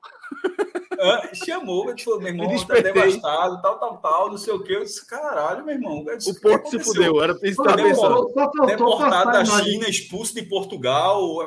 Aconteceu o, o quê? O Porto pô, foi assim? rebaixado, o que foi que aconteceu? O Porto foi rebaixado. Só faltou pedir para Alain jogar foto na tela, né? Eu me assustei, eu rezei para que não. eu, eu acho que, que Alan não tá naquele grupo, não. Ele não vai ter aquela foto, não. Não, mas você poderia salvar a foto e passar para ele, né? Mas não faça isso, Só... não, faça não, faça não. Não, faça não, não. Tá certo, não. Tá certo, não. Rodrigo tá me chamando de Quer receber o processinho, é? Aquele desenho, você recebeu o processinho. Rodrigo tá me chamando de fofoqueiro aqui por muito menos, pô. Não, o Rodrigo não pode falar isso de ninguém, meu irmão. É um dos caras. É, é, me, me surpreendeu a quantidade de bastidores que o Rodrigo Carvalho sabe, assim, é um negócio assim de maluco. É, é, é, é entretenimento, porra. Eu, vou, eu, só, eu só escuto. Né? Eu, perdi essa viagem, eu perdi essa viagem. Meu irmão, assim, quem me conhece sabe, quem me conhece sabe que eu vou ouvindo um negócio assim e tal. Não, é, é engraçado, porra. Assim, é um. É um Mas voltando ao Emanuel, é o Emanuel que mandou a mensagem aqui, Emanuel Viana. Dizendo o seguinte: em alguns momentos o Ruiz se posicionou numa linha um pouco mais recuada, de frente para o gol. Foram seus melhores momentos na partida. Tende a crescer demais desse time. Abraços. É por isso que jogou. eu acho que o caminho está se desenhando para para que a primeira alternativa seja tentar encaixar Luiz e Jorginho. Isso ignorando ainda que depois vai ter que Diego Souza, meu irmão. É foda para encaixar. É. é, muito, é, meu irmão, é muita gente para encaixar, viu? Vamos lá. O, vamos, vamos pensar a partir de uma visão pragmática de Anderson, tá? É, o Na pragmatismo visão, é esse. Esse jogo hoje, do jeito que estava sendo, 1x0, sufoco, o homem ali no banco, era 20 minutos a turma no ouvido de Anderson. Diego Souza, Diego Souza. O jogo pediu outra coisa. O jogo Diego Souza. Pragmatismo é pragmatismo, é saber que isso vai acontecer. É. Mas vamos lá. Vamos na cabeça de Anderson. Ah. Juba sai. Ele, ele vinha trabalhando o Peglo, né, que já vai poder jogar a partir de sexta-feira. Então tem uma opção de Peglo. Porém, Alan Ruiz está jogando bem. E todo mundo que sai machucado do time, todo mundo que sai machucado do time, Anderson devolve a titularidade. Aos poucos, mas devolve. E Jorginho é titular do time. Eu só vejo que, que ele vai dar uma, segurada nessa, nesse encaixe imediato de Peglo e vai com vai tentar criar uma possibilidade de Alan Ruiz e Jorginho, que não sei se funcionaria pela mobilidade, né? Ainda mais tem Cariús, né, com o Filipinho. Mas esse é um desenho que eu acho que vai ser considerado, bastante considerado no esporte, justamente por isso né, que Emanuel escreve aí. Né? Ruiz se posicionou numa linha um pouco mais recuada, tá? e caindo um pouco pela esquerda, não é, não é um meia esquerda, mas caindo um pouco mais pela esquerda. Tá? É... E aí tem que ver os encaixes, né? com Pego né, que vai, vai ter sua chance. E o que vai acontecer com a lateral esquerda também, imediatamente. Vamos saber a gravidade da, da lesão de Filipinho. Que vai deixar Mas muscular assim, Fred. É, quando o cara não consegue terminar a corrida. É, porra. 15 dias, né? o cara jogar, não. Sei não. É, não, não sexta-feira não. Eu tô falando. Sexta-feira não joga, com certeza. Tô falando. Eu acho, eu acho que é 20 dias para frente, isso aí, velho. Porque é 15 dias, aí mas o cara tem, tem que recuperar a, a condição física, recuperar a fibra muscular. É, é, chato, velho. É chato. Muscular, quando estoura assim, é normalmente é, é preocupante. Então, Fred, para você, pra você é, amarrar a sua ideia, você estava tá, falando que é importante a gente entender a gravidade da lesão de, de Filipinho, Não, né? Para é, saber quanto tempo vai ficar. O que vai né? acontecer, né? Tem um lateral venezuelano que chegou aí, mas nem chegou, né? Está chegando. Vamos ver, vamos ver o que, o, que, o que pode acontecer, porque essa lesão de Filipinho, se coincidir com o Juba já fora, aí gera um grande colapso, né? E Cariús suspenso, aí gera um grande col um colapso incontornável. Né? Um colapso incontornável. Acelerar aí a, regularização, a chegada e regularização de Roberto Rosales e ver por onde Ederson vai começar? Existe uma grande dúvida aí. Qual vai ser a primeira tentativa? É. Não sei se a primeira tentativa. É capaz de, de Anderson ainda não ter uma resposta, não, sabia? De verdade. Capaz é, dele. ele... Tem muitos jogos ainda, cinco jogos, eu acho, quatro jogos. Quatro jogos, eu acho. É até o Botafogo, né? Se eu não me engano. Deixa eu ver aqui. Hum. Tombense, Guarani, Ituano e Botafogo. É, exato. Contra o Criciúma já tá fora. Quatro jogos. Pronto. As Quatro últimas jogos. partidas aí, é, talvez ele não esteja ainda nem quebrando a cabeça, não. Pensar em pontuar nesses quatro jogos mesmo. E tá certo. Três jogos tá... fora de casa, né? Três jogos fora de casa. É. Só contra o Criciúma é que vai ter Juba ainda na Ilha do Retiro. Não, mas contra o Criciúma tem Juba ainda? Tem. Porque. Não, não tem, desculpa, não tem. Eu viajei contra o, o Ituano. O Ituano, 22 de agosto. Né? É, dizer, ainda vai depois. mexer nessa data, né? É. Enfim. Então vamos Veja, lá. Existe uma pequena chance de ter contra o Criciúma também, tá? Porque a tabela não está desmembrada. A tabela da rodada do Criciúma não está desmembrada. Todos os jogos estão para sábado. Certo. Se houver, pode puxar até terça. Certo. Né? Então, certo. pode acontecer caberia. aí. Então, de fato, é quatro ou cinco, e é, quatro não, não é por imprecisão de falta de conhecimento. É quatro ou cinco por conhecimento, né? Por realmente entender. Se eu não estiver que... atrasado aqui, a tabela do esporte, na verdade, da Série B como um todo, ela vai, deve, essa semana deve sair isso, inclusive. Deve sair. Eu fui olhar aqui no blog, só tá até o Guarani que está detalhado. Até ver se na CBF já colocaram depois. Então, depois do que o Fred falou, todos os outros jogos é, são é, datas básicas, no caso, né? É. O que é detalhado? Horário, local, transmissão na TV. É, só checando aqui, uh, rodada 24 está. Pronto, rodada 25. No caso, a rodada 24 é justamente isso. Pronto, rodada 25 para frente, que no caso é Esporte Ituano. Aí depois. Se o jogo esporte, for puxado de quinta para trás, Juba pode jogar. É, os dias, os dias da tabela básica da, da 27 rodada, que é onde vai ter Esporte Criciúma, Fred, são 29 de agosto, 1 de setembro. Falou de data, o homem apareceu. isso, é, claro, isso, pode, isso é a tabela, a tabela é, básica, né? Só, só confirmando é. aqui, 29 de agosto, que é uma terça-feira, é, dia 1, que seria uma sexta, é, mas isso dois, a CBF não vem cumprindo, não. Ele vem, ela vem fazendo na quarta também. Tem jogado. É, então, é isso, tô, é isso, que eu estou dizendo. Se não tiver essa tabela básica, eu ia completar isso. Mas assim, que ela é mais o, o mais importante não é, não é que não tem jogo. É, dizer que se não tem jogo no dia 30 ou no dia 31, se não já 31, né? até 31. O mais é, importante, na verdade, é dizer que a rodada começa no dia 29. Ou seja, é, que são, na verdade, Pode... são três dias porque eu poderia dizer assim, a rodada começa no dia 31. Aí é uma chance pequena, mas como a rodada é. começa no dia 29, ela tem uma perfeito, margem é. para que esse jogo Terça, possa... quarta ou quinta. É, que esse jogo possa... Veja só, em termos de, de direção de futebol, cabe ao esporte de alguma forma, não sei se a galera vai tentar... Força sei, política, até que né? ponto vai fazer isso tal, mas, enfim. Ó, a gente é. já está aqui também com o Thiago Minhoca, Ó. ao vivo com a gente. Minhoca, pô, falou de calendário ali, sabia que você se coçava. Não, é. A gente já já mapeia, né? Mas é. é, é como isso que vocês estavam dizendo, né? Essa data que vai ser dia 3, né? Que está prevista a 25 quinta, 25 quinta? Dia 3 de setembro? Tá, tá qual? 22 agora, né? 22, 23, 24, 25, 26, 27. 27, pronto. Essa 27 que está dia 3 de setembro, realmente pode começar no meio de semana ali, no dia 31, possível. Não, dia 30 é domingo, né? É, então seria dia 1 né? E aí a gente vai ter um intervalo grande aí até a próxima rodada, que é dia 20 de setembro, ou seja, 17 dias né, de diferença, isso com a data base como referência. Por quê? Porque nesse período vai ter data FIFA e vai parar a Série B, para a Série A, a Série B, tudo, tudo. Até a Série C vai, passar, vai parar, só não a Série D. É, e vai ter finais da Copa do Brasil no final de semana, que a CBF deve dar prioridade para essa final. É como se o Brasil parasse para ver a final da Copa do Brasil.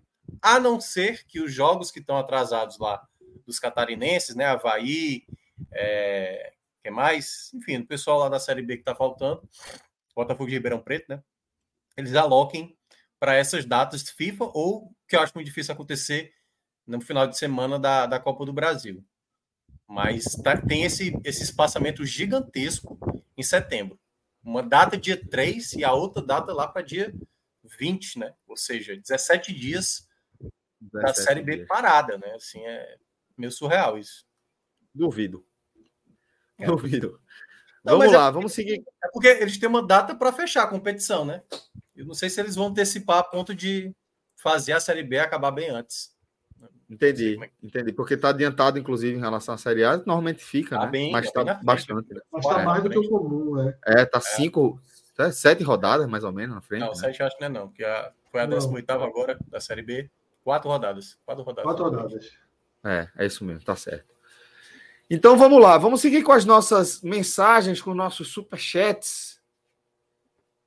Lulinha Matos. E aí, é porque é isso. E aí, amigos, o título tá desenhado? Abraços. Lulinha Grilo Matos. Pontilhadinho, pontilhadinho, mas ainda falta muitos tracinhos ainda. Tá? Ainda não dá para ver o formato, não, né? Se é estrela, Agora, se é, é um carrossel. Essa, essa, considerando um desenho que Esporte e Vitória poderiam nessa rodada abrir uma distância maior, né? E, e ter uma disputa mais direta pelo título, é muito bom para os dois, tá?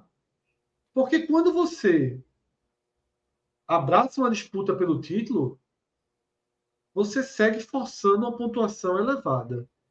Porque o que importa é subir. Veja só, o que importa é subir. Até subir. Depois tem é, coisa exatamente. Porque depois o cara não vai. É. Ah, não quero é. a Não, é. não, pô, vale muito, pô. Vale o título, vale 2 milhões e meio, vale a vaga nas, nas é. oitavas da Copa do Brasil que vem, que é mais dinheiro garantido.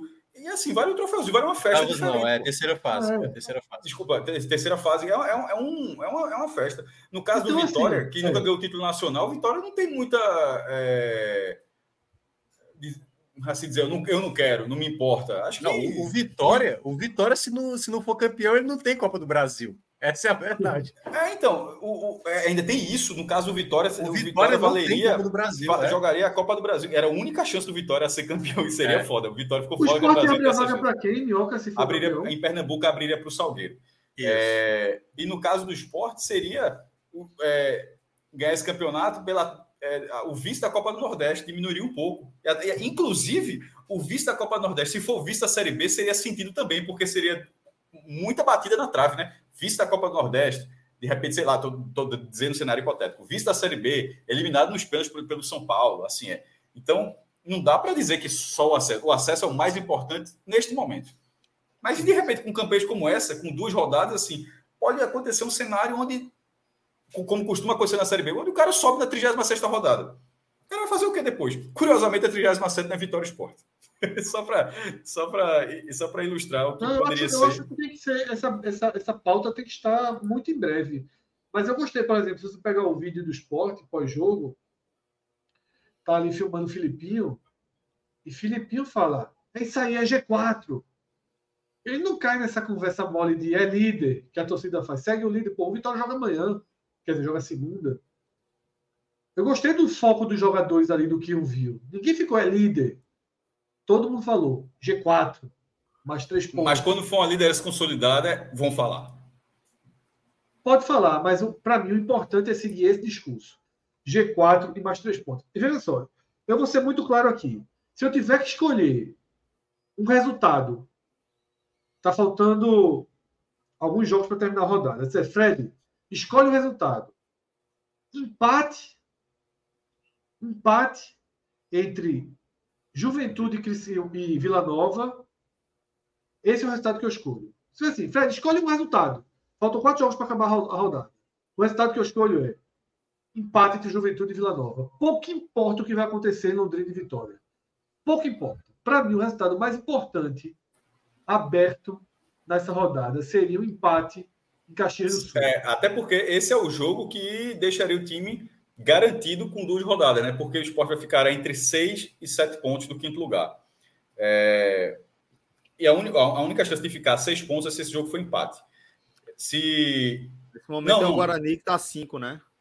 É, não, o Guarani está tá sete já, Celso. É, é, se, se o ah, Vila Nova ganhar, o Vila Nova vai a 38 e ficaria a 6, porque Vila Nova e Criciúma, Criciúma também, o quarto lugar desse momento é 38. Se o Juventude ganhar, o Juventude vai a 39 e o Criciúma seria o quinto lugar com 38. Então, para que o quinto lugar permaneça com 37, que no caso é o Juventude tem 36, como o Guarani, teria que ser empate. Mas de toda forma, ainda que seja a seis pontos, não é um seis pontos como o, o do Vitória, né? Ah, deixa eu até. É... Se bem que o Juventude tem poucas. Não, seria, exatamente. Seria um. um...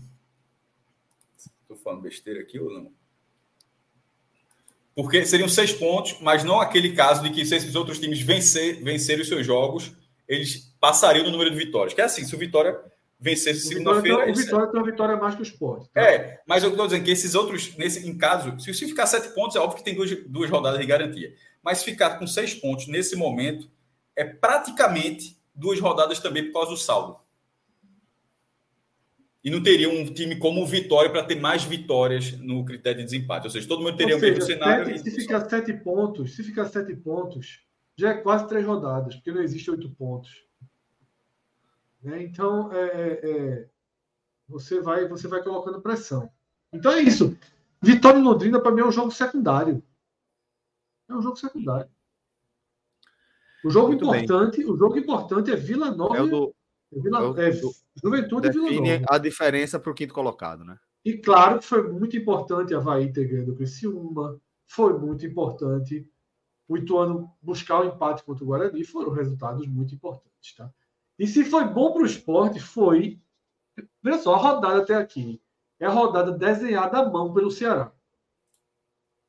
Desenhada à mão. Inclusive, o esporte ter vencido o Novo Horizontino. Que o Ceará chegou no momento em que é muito melhor largar, tem que largar, começar a largar alguém. Largar esporte, largar vitória. Nos confrontos diretos, para o Ceará é muito melhor. Isso no programa passado. Do que o contrário. Lembra? a rodada vem sendo dos sonhos para o Ceará. Se ele ganha do ABC, dependendo, sobretudo, se o Juventude não vencer, mas ainda que o Juventude vença, bloqueia ali né, em 39 pontos, o Ceará ele dá uma volta para é seis pontos. O Ceará está com 30, né? É, é a rodada para Ceará Atlético Goianiense começar. É porque o Atlético Goianiense também tem um jogo para ganhar em casa, né? Contra o Tom Benz, né? É. E aí e aí, assim, se os dois ainda quiserem entrar na disputa, a rodada está desenhada para diminuir essa distância. Muito bem. André Luiz Araújo, como sempre, marcando presença aqui no nosso programa, trazendo mais uma mensagem, mais um superchat. Para não quebrar a corrente, maestro, qual a última vez que o esporte ganhou cinco jogos seguidos? Porra, pelo Campeonato Nacional, ele tá falando, né? Isso é, provavelmente. Uh, na Série A, nunca aconteceu. Acho que é, o Sport venceu quatro, né? Ganhou aquele quarto jogo da chapa, depois para. A única vez que aconteceu, nunca aconteceu assim, nos pontos corridos. No brasileiro aconteceu uma vez em 1985. Uma campanha espetacular que o Sport teve naquele campeonato. Venceu, chegou a vencer cinco jogos, é o recorde do Sport na primeira divisão. Na Série B, eu, eu, não, eu não me recordo. Eu não me recordo da Série B. Eu, eu lembro de um campeonato nacional eu acho que na Copa do Brasil de 2003. Hum. É, o esporte estreou lá no Mato Grosso do Sul, meteu cinco no time lá. Aí jogou dois jogos com o Fluminense, ganhou no Rio, ganhou aqui. Aí ganhou, foi até mais então. Ganhou, pegou dois jogos com o Atlético Paranaense, ganhou lá e ganhou aqui. E ganhou a ida contra o Atlético Mineiro, ou seja, foram seis vitórias. O esporte ganhou na Copa do Brasil. Mas assim, dentro do campeonato, entre esses jogos, tiveram outras partidas. Mas é considerando dentro de um campeonato, eu acho que o recorde do esporte são essas seis vitórias na Copa do Brasil em 2003. E na Série B, eu confesso que eu não me recordo. Ah, Teve... o esporte foi campeão em 90. Hã? Teve um ano. Eu não sei se o dashboard do, Achou?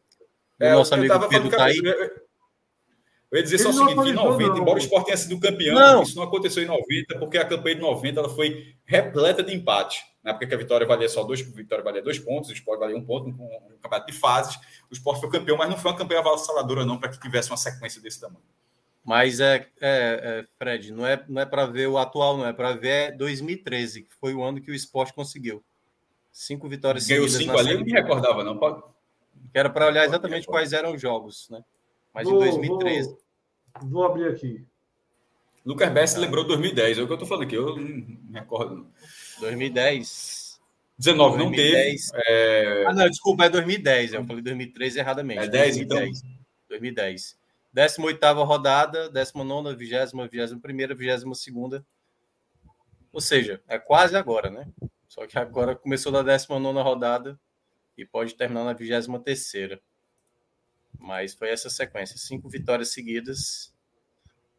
Na era dos pontos corridos, na Série A, o máximo foi quatro e na, e na Série B foi Eu essa. acho que a maior travada do esporte é sempre na quarta vitória. Você vê aqui também é e tal, beleza. Mas assim, a, a, a tal da quarta vitória, meu amigo, é, farra, já foram muitas farrapadas nesse tempo todo. Hoje, hoje quebrou um elozinho. Se buscar a quinta, ótimo, mas a tal, a tal da quarta, essa é errada. Onde é que vê, onde é que vê, Minhoca? Tem na tela não, aí que fica, fica mais fácil para eu saber o que é, porque sem olhar fica difícil. Eu, tava, eu fui buscar 2006 aqui, porque eu lembrava que naquele time de Givanil tinha tido uma sequência grande também, mas foram quatro Largou também. Quatro né? vitórias. é evolução da pontuação por equipe.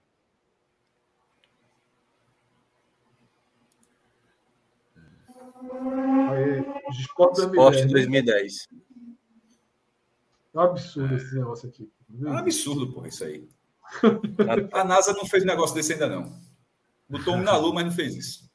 Do caralho, muito bom, velho. É isso, é vamos lá, para a próxima mensagem. Aqui, Sim, peraí, peraí, peraí, peraí, para. É ah, eu achei que tinha visto já, pô. Agora tô vendo. Não, não, a gente tá, tá, tá vendo ainda. É, é aqui, o América Mineiro, América Mineiro. Portuguesa, deve ser brasiliense. Em casa, 2x1 na Portuguesa fora, 3x0 no Brasiliense em casa, 1x0 no Guaratinguetá fora e 2x0 no, no Asa em casa. E me dê os parabéns por eu ter botado o Guaratinguetá nesse GTG aqui, viu? Fui é, não, foi bem, foi bem, foi bem. Aí venceu o 5, mas depois começa a dar uma farrapada e não sobe. Aí o Icasa ali já. Icasa para estragar os planos dos nordestinos é especialista. Não, mas o que quebrou é o jogo depois de casa, ali, ó. É 1 a 2 no Bahia. Esse jogo tinha 25 mil pessoas. Foi a última vez que o Bahia ganhou do Bahia veio foi sete reservas, não foi? Sete reservas. É... Foi a última vez que o Bahia ganhou na ilha, e dali o Bahia arranca, assim, depois para o Bahia subiu nesse ano. E embora o Sport tenha vencido os dois jogos seguintes, mas assim, o Sport botou um time muito na, na briga e depois começou a ser um time regular. Foi uma farrapada depois, muito grande. É. Nessa reta final. Mas assim, virou time regular. Foi. Nessa fala, reta final fala, largou, foi? Achou que não dava mais, porque na reta final não ganha mais. Não, a, a, a, eliminação é na penúltima rodada ali, é contra o América Mineiro. O jogo acho que foi lá, acho que foi em Sete Lagoas, se eu não me engano. Porque veja é, só. Tinha 54 é pontos. Aí, é uma sequência de 12 jogos, né? Invicto, essa, essa das 5. Eu, vejo, eu tenho quase certeza que o esporte perdeu. A, a, chance do esporte foi zerada na penúltima rodada contra o América Mineiro. É, porque tinha 54, faltando 15 pontos ainda. Tinha, tinha possibilidade.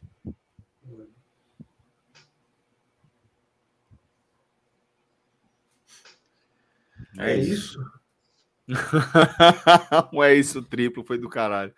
Vamos lá para a próxima mensagem, para o próximo superchat. Mas tem que andar, tem Fortalezinha ainda para falar hoje. Acho que é José Ayrton, João Ayrton Arruda. É... Fortaleza largou. Oi? Fortaleza agora largou. Só, só, só sul-americano. Quem vai substituir o Filipinho na quarta? Isso aqui já foi tema do nosso debate. É, e o jogo é sexta. É mas é, ainda indefinido, né? A gente ainda não. Eu, como eu falei, eu não sei, realmente eu não sei se Anderson hoje, essa hora, tem a resposta. Eu acho que essa hora ele ainda está pensando. Eu não acho que está definido. Eu também, eu também acho, Celso. Mas vamos lá, opções: Juba, Vitor Gabriel e Chico. É, vai ser por aí. Obrigado, meu irmão. Próxima mensagem. Eu, eu iria de Juba. Acho que não é o problema, não. Acho que contra Tom Bense, Celso, você não perde tanto Juba, porque bota e libera, meu velho. Bota Juba, coloca um ponta. E libera. Pega o que vai poder jogar, né? Ou é o último? Se pega o poder jogar, já mete logo pega, pô. Pode ser também. Faz, faz uma dobra ali, né? É. 200 anos. Valeu, meu irmão. Jogar. Aí Obrigado, velho. Pega, vai pegar três jogos. Vitor Azevedo, viu o jogo daqui de Monção em Portugal. Para, calma, calma. Aí eu já faço uma pausa, respiro, porque sempre que eu vejo Não, tô em Portugal e o negócio vem em real. Aí eu já faço, não, calma. Só se ele estiver viajando, né? A conta dele tá em real. O Aníbal, o Aníbal nunca foi para Europa. Nunca, nunca. Tá se escondendo. Vi o jogo daqui de Monção, em Portugal. É. Só eu acho que Edinho estava muito abaixo. Lá Bandeira não. deu outro gás ao time. Já passamos também por essa mensagem. Só não comprovamos ainda a sua localização. Não e na próxima semana, quando, quando o Labandeira for titular, Edinho vai é. entrar bem no segundo tempo e vai ser o oposto. Você, é você troca a palavra Edinho por Labandeira e troca Labandeira por Edinho. Joga bem do segundo tempo. É, Essa é a regularidade. Aliás, eu, eu acho que Anderson Isso é um, um cara fato muito... impressionante mesmo. E Anderson é um cara muito inteligente, porque ele poderia fazer o quê? Sempre começar com um titular e entender é. que o outro e aí ele espertamente ele percebe, se o outro sempre está entrando, está entrando bem, eu vou manter essa mesma lógica. Eu estou ganhando com os dois jogadores. Eu não estou perdendo um deles para ganhar com um. Ou estou fazendo só um se beneficiar para o outro ser prejudicado. Bem, obrigado, Vitão. Depois tu, tu compartilha a localização aí com a turma. A turma tá dizendo, Celso, que pode doar, doar em qualquer moeda. E é. Prova aí, Thales. Prova aí. Doa aí para tu ver. Manda em dólar aí, só para a gente testar o negócio aí. ah, muito bom, velho. Próxima mensagem. Essa é de Geraldinho. Já mandou aqui. Um abraço. A turma tá perguntando se esse Geraldo é aquele que Fred jogou Brown fora. Veja. nunca joguei é. Brown fora, não. Nunca joguei Brown fora, não. Não, jogou, jogou o sonho do menino fora, não foi o Brown. Se o sonho dele era esse, era ser. Fez bem, fez bem. Doceiro. Masterchef doceiro de Brown, eu fiz bem. Tá aí muito bem na assessoria bem. do esporte, vendo o Diego Souza todo dia, feliz. Sendo pé quente. É. Rodrigo Rabelo.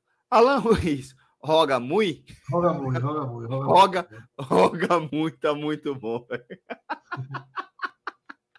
Reza, né? Reza pra caralho, reza todo dia, bicho. Rogai por nós. Roga. Rogai por Roga nós. Muito bom. Muito bom. Rodrigão, cheiro pra tu, velho. Tamo junto, irmão. Próxima mensagem. Lucas Gabriel. Rodrigo Rabelo da Act. Daqui a pouco, até olhei pro lado para procurar minha garrafa. A garrafa tá pendurada ali do lado. A raquete aqui é da Act. Tá aparecendo? Tá não, porque eu tô embaixo, tô escondido nas mensagens. Tá, não, tá aparecendo, tá aparecendo, tá aparecendo. Lucas Gabriel, abraço pra turma. Grande vitória do Lion. Acham que o título da Série B influencia de forma minimamente rele relevante para a Série A? Não. Não. Não, influenciar para a Série A não. O cara ainda ah, jogou minimamente. O cara ainda jogou falou. A, a, Chapecoense, a Chapecoense quebrou o recorde de campanha do América de Natal. É preciso destacar, cara. O América de Natal, porque passou tanto tempo que a galera continua falando América de Natal, mas a pior campanha agora da Chapecoense era a atual campeã. Ganhou a Série B e não fez a menor, não fez a menor diferença. O melhor time de que melhor time oriundo da segunda divisão do ano passado é o Grêmio Cruzeiro foi campeão com folga e tá ali penando. Então, assim, não, não ser campeão da Série B não vai deixar meio caminho andado para permanência, não. Vai, ele vai só. Ele muda o ambiente nos primeiros meses. Aí eu acho que sim, eu acho que dá para é, não ser só uma. Para quem for campeão, naturalmente, só não ser. Se não forem duas coisas ao mesmo tempo, tá? Porque assim, se de repente o cara conquista o título e o acesso na última rodada, aí realmente vai ser a mesma festa que seria. Mas se em algum momento o cara festejou o acesso para antecipação, aí no final o cara faz uma nova festa pelo título e tal, eu acho que tem um lado positivo por isso, mas é efêmero. Não, não se estende é, até maio, não. É, é, bom contextualizar também, porque às vezes tem o a campanha em si, né? Qual, qual vai ser ao término da Série B o nível, se o esporte for campeão, a, o título como vai ser da, da maneira? Vai ser sobrando? Vai ser. Porque essa do, da Chapecoense que o Cássio lembrou, Chapecoense foi campeã na última bola. Na bola. Porque o América Mineiro estava lá fazendo a Chapecoense. Não, porque teve um pênalti para a Chapecoense ali aos 50 isso, do segundo tempo, é um negócio. Isso, exatamente. E teve um lance também do América Mineiro muito questionado no jogo do América. E diferentemente do, do, Grêmio, do Cruzeiro do ano passado, né, que subiu com tamanha superioridade que aí é onde vai entrar o debate, caso o esporte seja campeão, é quais jogadores do atual elenco vão ser importantes para iniciar o ciclo do time de 2024? Vão ser muitos jogadores, poucos jogadores? A, de, a depender do desempenho até o final da Série B, o time pode ter mais de um atleta, pode ter poucos atletas. Então, tudo vai depender da construção, até mesmo também, né? Se Anderson fica, se Anderson sai, várias questões aí que ficam na dúvida para a próxima temporada. Ah, Rodrigo da Act mandou aqui o, o meme, eu tava por fora. Mas, ó, para não passar por mentiroso, tá aqui. A garrafinha. Tá, tá vendendo, Celso? Tá vendendo? Não, de jeito nenhum. Isso aqui. tá vendendo raquete, né?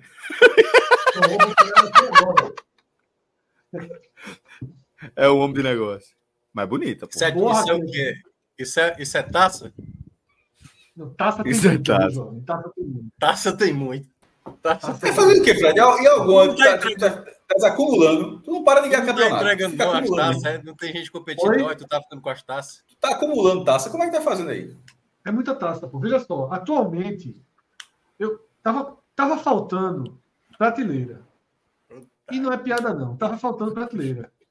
Mas eu comprei, eu comprei uma, umas prateleiras, né? Nosso amigo Garnier veio fazer aqui uma nova decoração, que é uma obra inacabada. Né? Ah, Sagrada Família.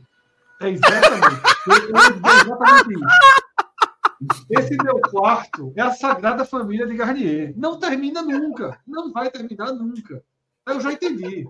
Cada dia ele vem aqui, aí falta o um negócio, aí o negócio não fica de pé. Mas assim, eu já dei uma, eu já dei uma fofocada aí que quebrou o Garnier. Hoje é melhor parar por onde eu tô. Olha aqui, ó. Olha aqui, Vai. ó. Rodrigo. Rodrigo. Fred. Mas troféu é tem muito, viu? Troféu tem muito. Isso aqui são só os de. Dá, dá, dá aumentada aí. Dá, com deixa aí só Fred na tela. Só Fred na tela aí. Vai, só Fred na temporada, viu? Tem muito aqui em cima. Fred, Fred tá mostrando a senha do banco, Fred. Pelo amor de Deus. Esses são só de 2000 e... 23, né? Tem 16, 17 aí. Toda Olha. semana tu vai lá para pegar um troféu, é como é que é? Não. É quase Ei, foi, Garnier, foi Garnier que botou esse papel de parede aí atrás, foi? Esquece isso, esquece isso. Esquece isso. Garnier já, já, já, já, já comeu arroiado por minha culpa hoje da porra, deu uma fofocada aqui.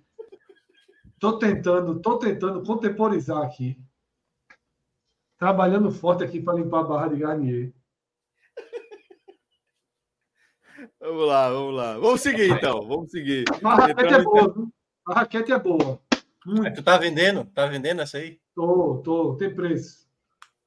Bota preço. Ainda, ainda bem que tá silencioso. Tá falando besteira. Finge que tá ouvindo, que tá ouvindo. Eu tá ouvindo. O Fred quase vendeu que nem aquele cara da panela, meu irmão. Essa, essa raquete tá boa, só faltou quebrar a raquete. Aquele cara, tá ligado? O cara da panela, panela boa. Pá, tá ligado? Aqui, ó. Raquete é boa, raquete é boa. Flertou, Fred flertou com, com problema. No lacre, viu?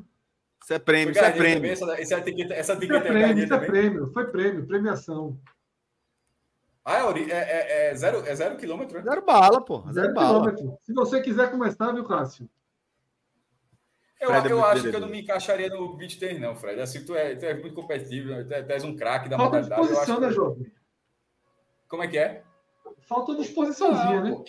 Eu, sou, eu, eu sempre fui muito, muito ruim. Sempre fui um péssimo esportista, assim, desprovido de qualidade técnica.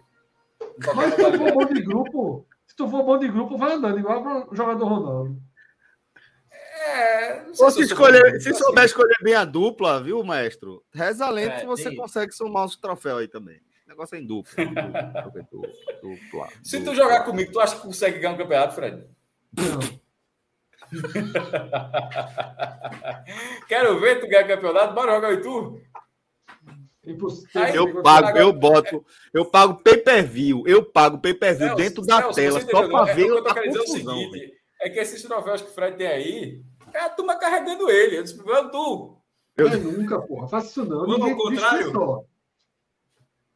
É foda, eu sou um ponto de coincidência.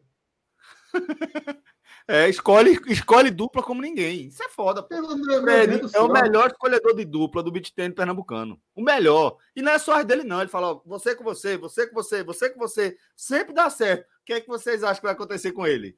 Porra, vai, vai, ter o dedo podre para escolher a dupla dele. Pelo amor de Deus, bicho. Veja só, está registrado, tá registrado que eu sugeri de, de, como teste, ele só bora fazer uma dupla de beat tennis, eu e Fred, para ver se ele ganha um campeonato desse que ele, que ele, que ele tem aí, na divisão baixa, né? Divisão profissional que ele joga, não. Mas ele já abriu. Por quê? Porque mas é não deixa jogar na divisão baixa, não, pô. Pô, mas eu puxaria a divisão para baixo. Eu nunca joguei nada, pô. Sou... Aí a gente Vamos lá. uma chancezinha. A gente teria o quê? Uma chancezinha. Se deixasse jogar na divisão baixa, aqui. uma chancezinha. Se tu, se tu porra, desse dois dedinhos de suor um esforçozinho, a bola passasse da rede. Eu acho não. Eu acho que se acontecer, eu tenho, uma, eu tenho um. Eu vou parar no, no card. Não, não com certeza. no saque. no saque não, mas assim, ir e voltar, a bolinha, não sei o quê, aí eu acho que. Com aquele vídeo de, de, de, de Zé do Ralho é muito bom. 24 por 14. Muito bom, muito bom. Já viu esse vídeo? Ó, é muito tem mais bom. Manchete. É, que vídeo é muito bom. É muito bom. Ó, vamos lá. Cauã Reinou. Trabalho muito bom de Anderson. Abraço para a turma. Fred, Reinou é que idioma, originalmente? É França, né? Agora é bom demais. Agora é bom demais, calma. Agora até eu vou. Um dia desse a turma tá aqui na cabeça. Minha pergunta é: reinou em que idioma? Reinou francês, né? Francês, né? Deve ser francês. francês. Mas agora é bom demais, né? Tava querendo a cabeça da turma. Verdade. Tava. Verdade. Tudo brabo. A cabeça não, a orelha. A orelha. A Eita, aqui, véio, ia falar uma merda. A orelhinha de Anderson. Obrigado, obrigado, obrigado. Eu ia falar uma merda grande. Você falar de quê, Eu ia falar uma piada, velho. Mas não pode, não, pô. Horrível, horrível. Depois eu falo pra você no grupo. Vamos lá. Aqui, pô, Vitor Azevedo, tá vendo aí, pô, vocês falando merda do cara, pô, olha aí, ó. Galera, minha conta Google é do Brasil. Então, quando eu mando cinco contos, eu pago um euro pelo esporte tudo e Anderson não demora a mudar. Eu quero ver Thales mandar em em. Ele não disse que manda em qualquer coisa. Libra, manda, manda em Libra. Cara. Libra. Manda aí. Manda aí. Um real, só dois reais. Não precisa mandar. Não precisa vender a casa, não. Bateu. Não, Celso. Lucas, veja só. Não é que o Júlio que bateu, não. O Celso tem um, um, um freio de Scania no cérebro dele. Porque o cérebro dele trabalha em 1988 ainda. 92, que era pior. O cérebro de Celso parou em 92. Domingo, 5 da tarde, foi, é, o cérebro dele foi moldado pro resto da vida num domingo às 5 da tarde, vendo tá, o controle remoto numa mão, Gugu na outra Faustão. Aí depois ele foi para Transamérica para azeitar.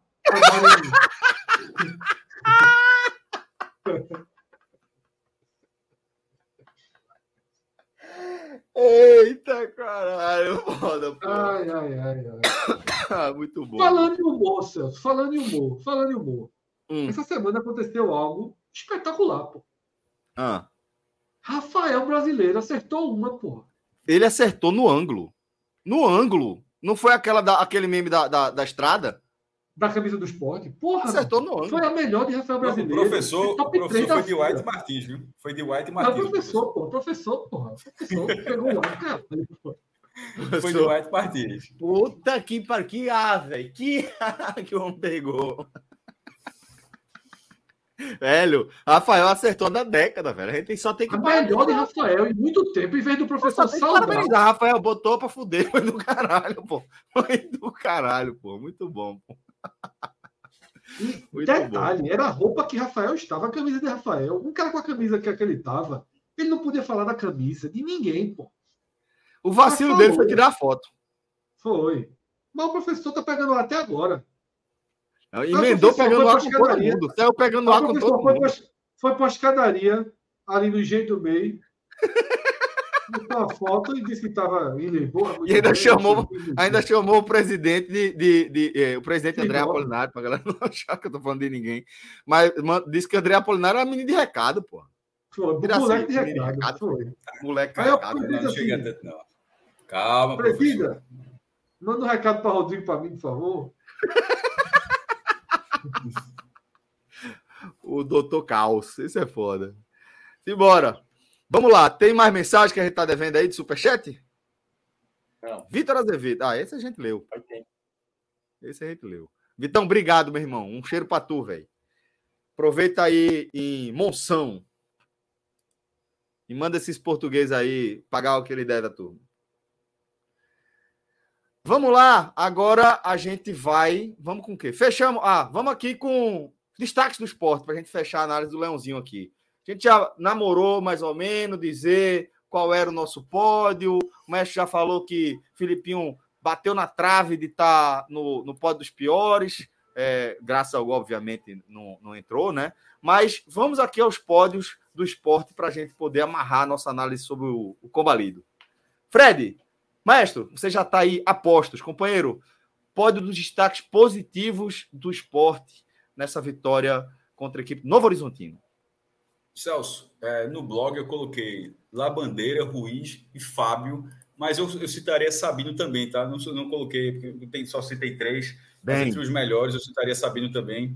Thierry gostei dessa partida também, mas foi um Sabieri, o velho Sabieri, mas dessa gente, várias vezes durante esse ano o Sabieri pendeu para Thierry, mas dessa vez pendeu pela segunda vez seguida, né? Porque a gente é, achou isso também contra o Vila Nova. O Sabieri, Sabem Thierry, para quem não está entendendo, o Sabieri pendeu para Sabino. Mas só acrescentando, mas meu pódio, é, a, a, defesa trabalhou bastante, também tem lá a Bandeira, que jogou pouco, mas acertou quase tudo que tentou, tanto, tanto para carregar a bola para frente, para ser eficiente, tanto, até para prender a bola no final, coisa que o Sport não estava conseguindo, para sofrer a falta, para conseguir dominar um pouco é, no jogo tão pressionado. Alan Ruiz, partida muito boa, como a gente já destacou aqui, e Fábio Matheus já poderia ser Ronaldo também, mas Fábio Matheus é porque esse é o Ronaldo é da casa. Ronaldo vai, ser, vai continuar no esporte até o final dos, dos tempos. Fábio Matheus é, é, é, aquele jogador que é, ano passado o esporte ganhou, primeiro, pode usufruir do jogador, para obviamente, para ter resultados esportivos. Ano passado o esporte ganhou as, é, 29 milhões em vendas, né? Somando Mikael, é, Gustavo e Maílson. Das vendas milionárias, né? Teve as vendas menores, jogador que a gente nem sabe, mas desses jogadores assim. E esse ano acabou não tendo, né? Nesse perfil. E a gente falava, pô, tá, tá, tá faltando até, embora tem muitos jogadores da base, mas estava faltando. E talvez esse cara, é, a gente parecia ser Pedro Martins seria essa figura, mas foi perdendo espaço e Fábio não. Fábio, pelo tamanho que ele tem, o físico que ele tem, que para o mercado, sobretudo mercado europeu, importa bastante. É, para o domínio de bola, tranquilidade, da, a personalidade que ele está jogando. É, esse pode ser o jogador do esporte para fazer, para o esporte aproveitar do, do, do futebol dele, mas também poder fazer uma venda em 2024 ou mais para frente, mas de fazer um caixa. É um jogador de, de, de potencial. Só faz, só, assim, basicamente ele só melhora. Muito bem. Fred. Thales recuou, viu, Celso? Recuou. Tava, tava botando banco aí. Dizendo que 10% daquilo ali, bicho. Eu conheço de longe, pô. Foi. Aquilo foi, naquela ali foi 38% a 39%. Por baixo. Aí, ó. Deu uma renda, pô. Foi atrás do tutorial. Não tem como mudar a moeda. Que merda. Mas se criar outra conta, pode escolher a moeda. Agora é metade. Enfim, estou esperando você fazer um depósitozinho em Enquanto isso, Celso, Sabino Importantíssima partida. Jogou muito. Importantíssima partida. Alan Ruiz. Os dois mesmos de Cássio, né? Os dois primeiros de Cássio.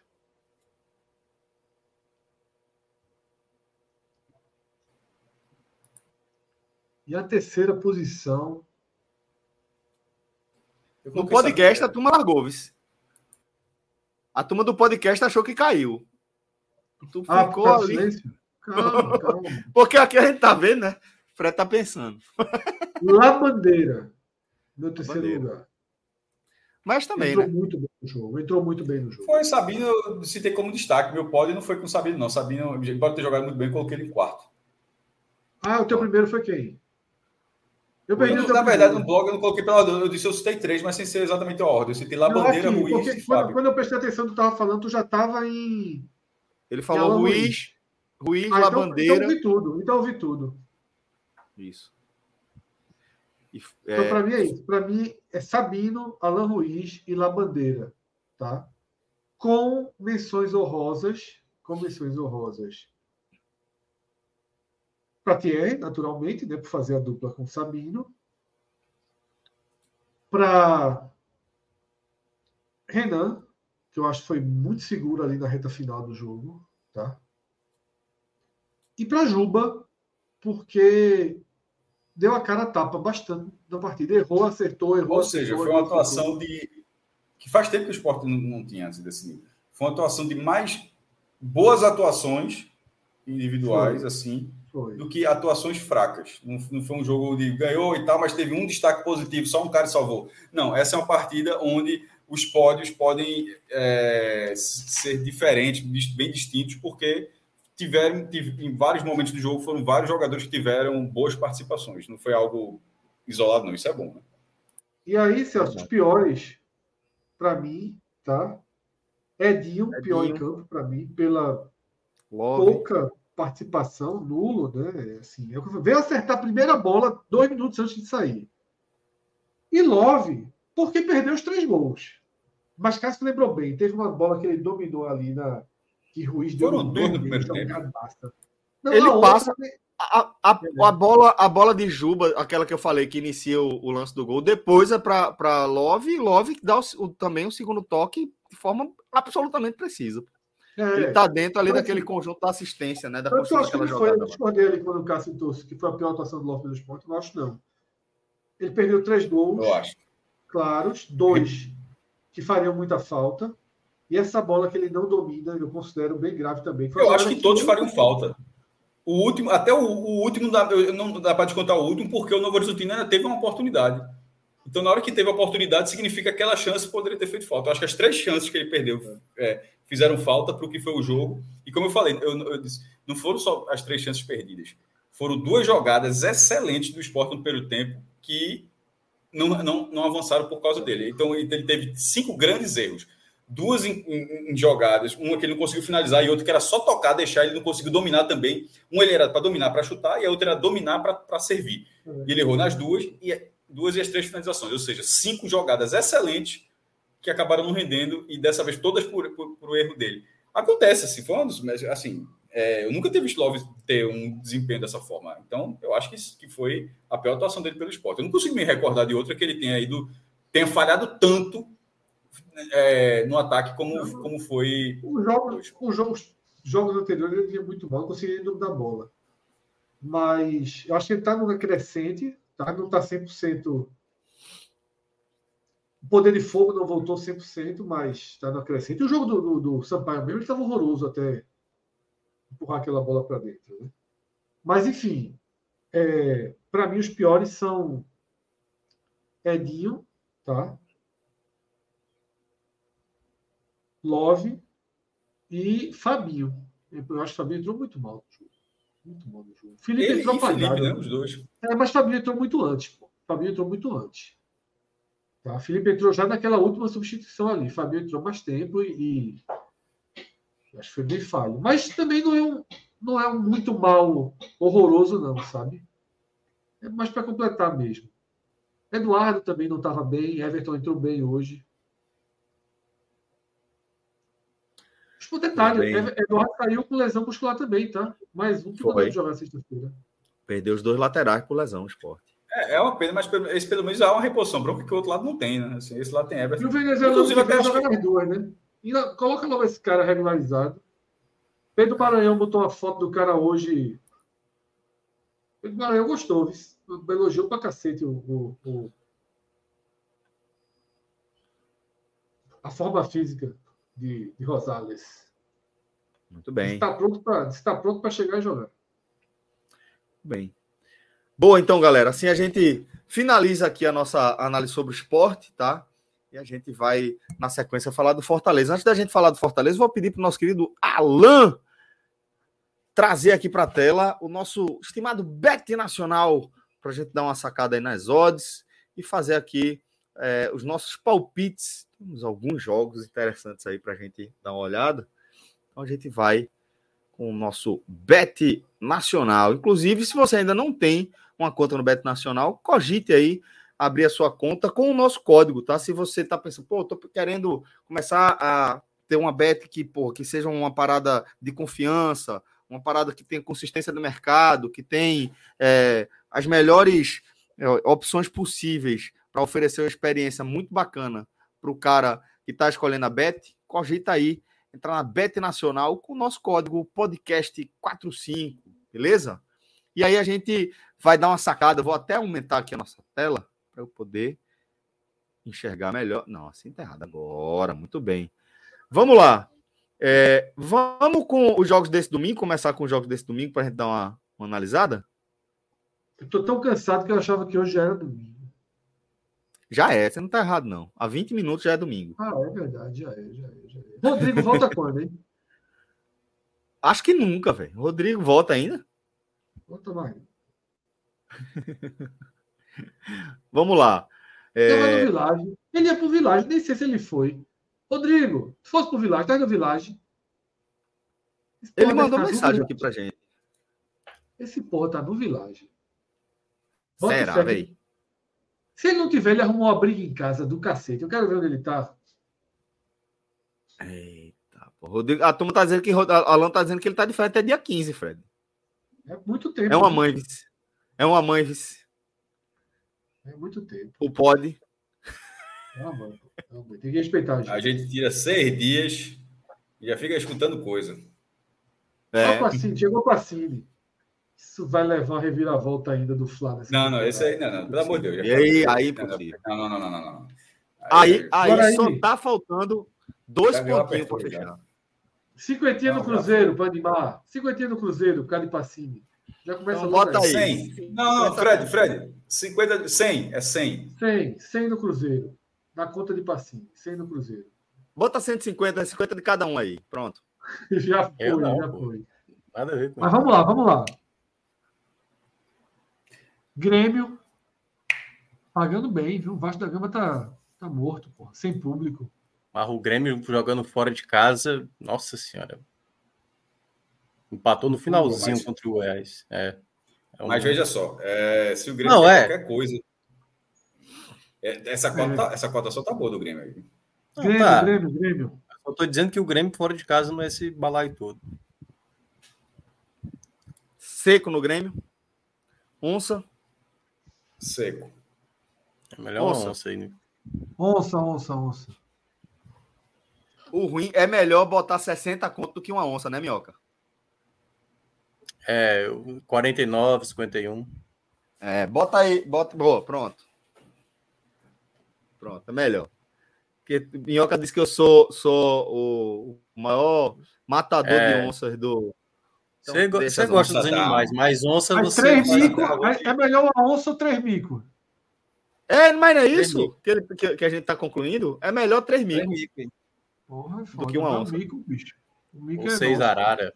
Que que é não, mas, mas a questão é que mico, a, gente, a gente não tem histórico. A gente não tem histórico de, de perder mico. A gente tem histórico de perder onça.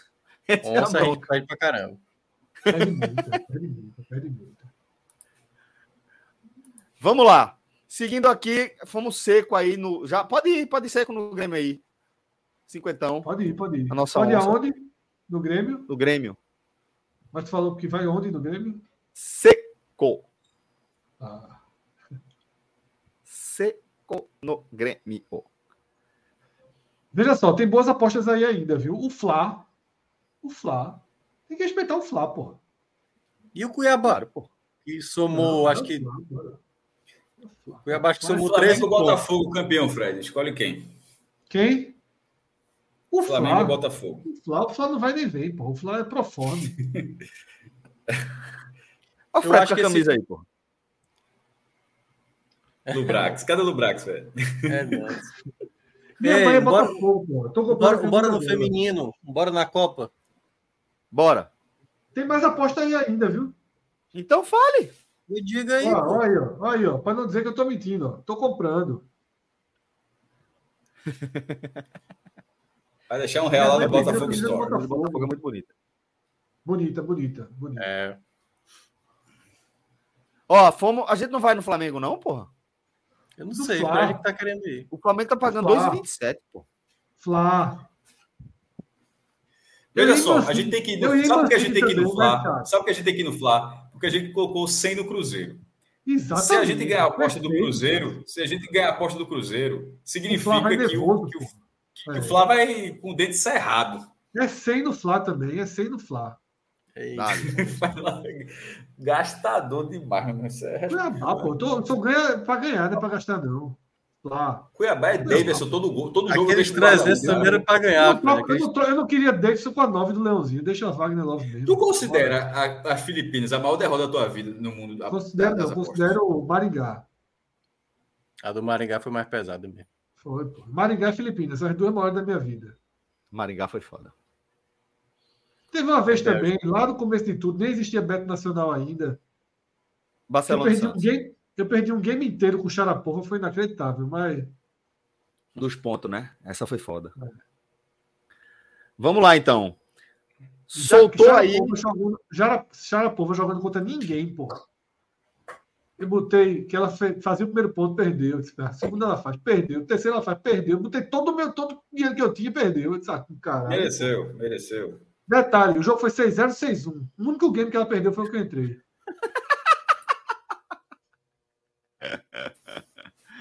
Então vamos lá, Flamengo e Cuiabá. Vamos de garopa, pode soltar aí. domingo, domingo era para ser tranquilo, viu? Falando e nisso, Náutico CSA. Náutico, Náutico CSA. Não, ainda tem Bahia América Mineira ali. E Azevedo? Eu. Aí é chato. Também acho chato esse Bahia América. Todo mundo desliga a câmera, todo mundo imita uma voz e faz assim. Mancini! É. Quem foi que falou? Quem Coelho, foi que falou? Põe 50 do coelho.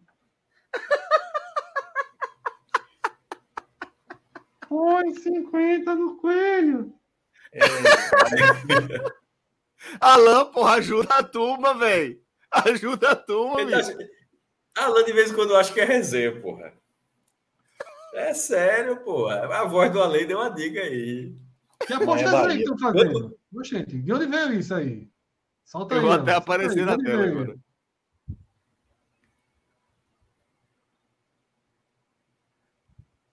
Bora lá! Alan, Alan tá.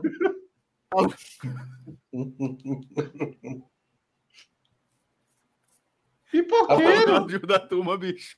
Colabora. Não colocou. Colabora. Peraí, não colocou, não, foi? Não colocou, não. Foi? Não, coloca não, pô. Coloca não, pô. Coloca não.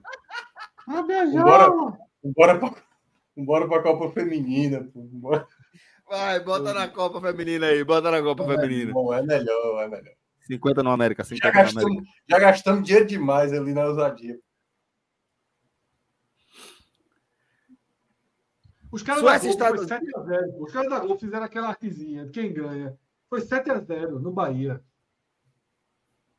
Eita, meu Deus. Bahia não ganha, só contextualizando, né? O Bahia não vence seis jogos, três empates e três derrotas, somando Copa do Brasil também, é, uma vitória nas últimas 17 partidas, é, a vitória do Goiás hoje deu uma pressionada. O empate do Santos faz com que uma vitória simples do Bahia, o Bahia passe, porque ele ficaria com saldo menos 7, empataria com o Santos em 18 pontos.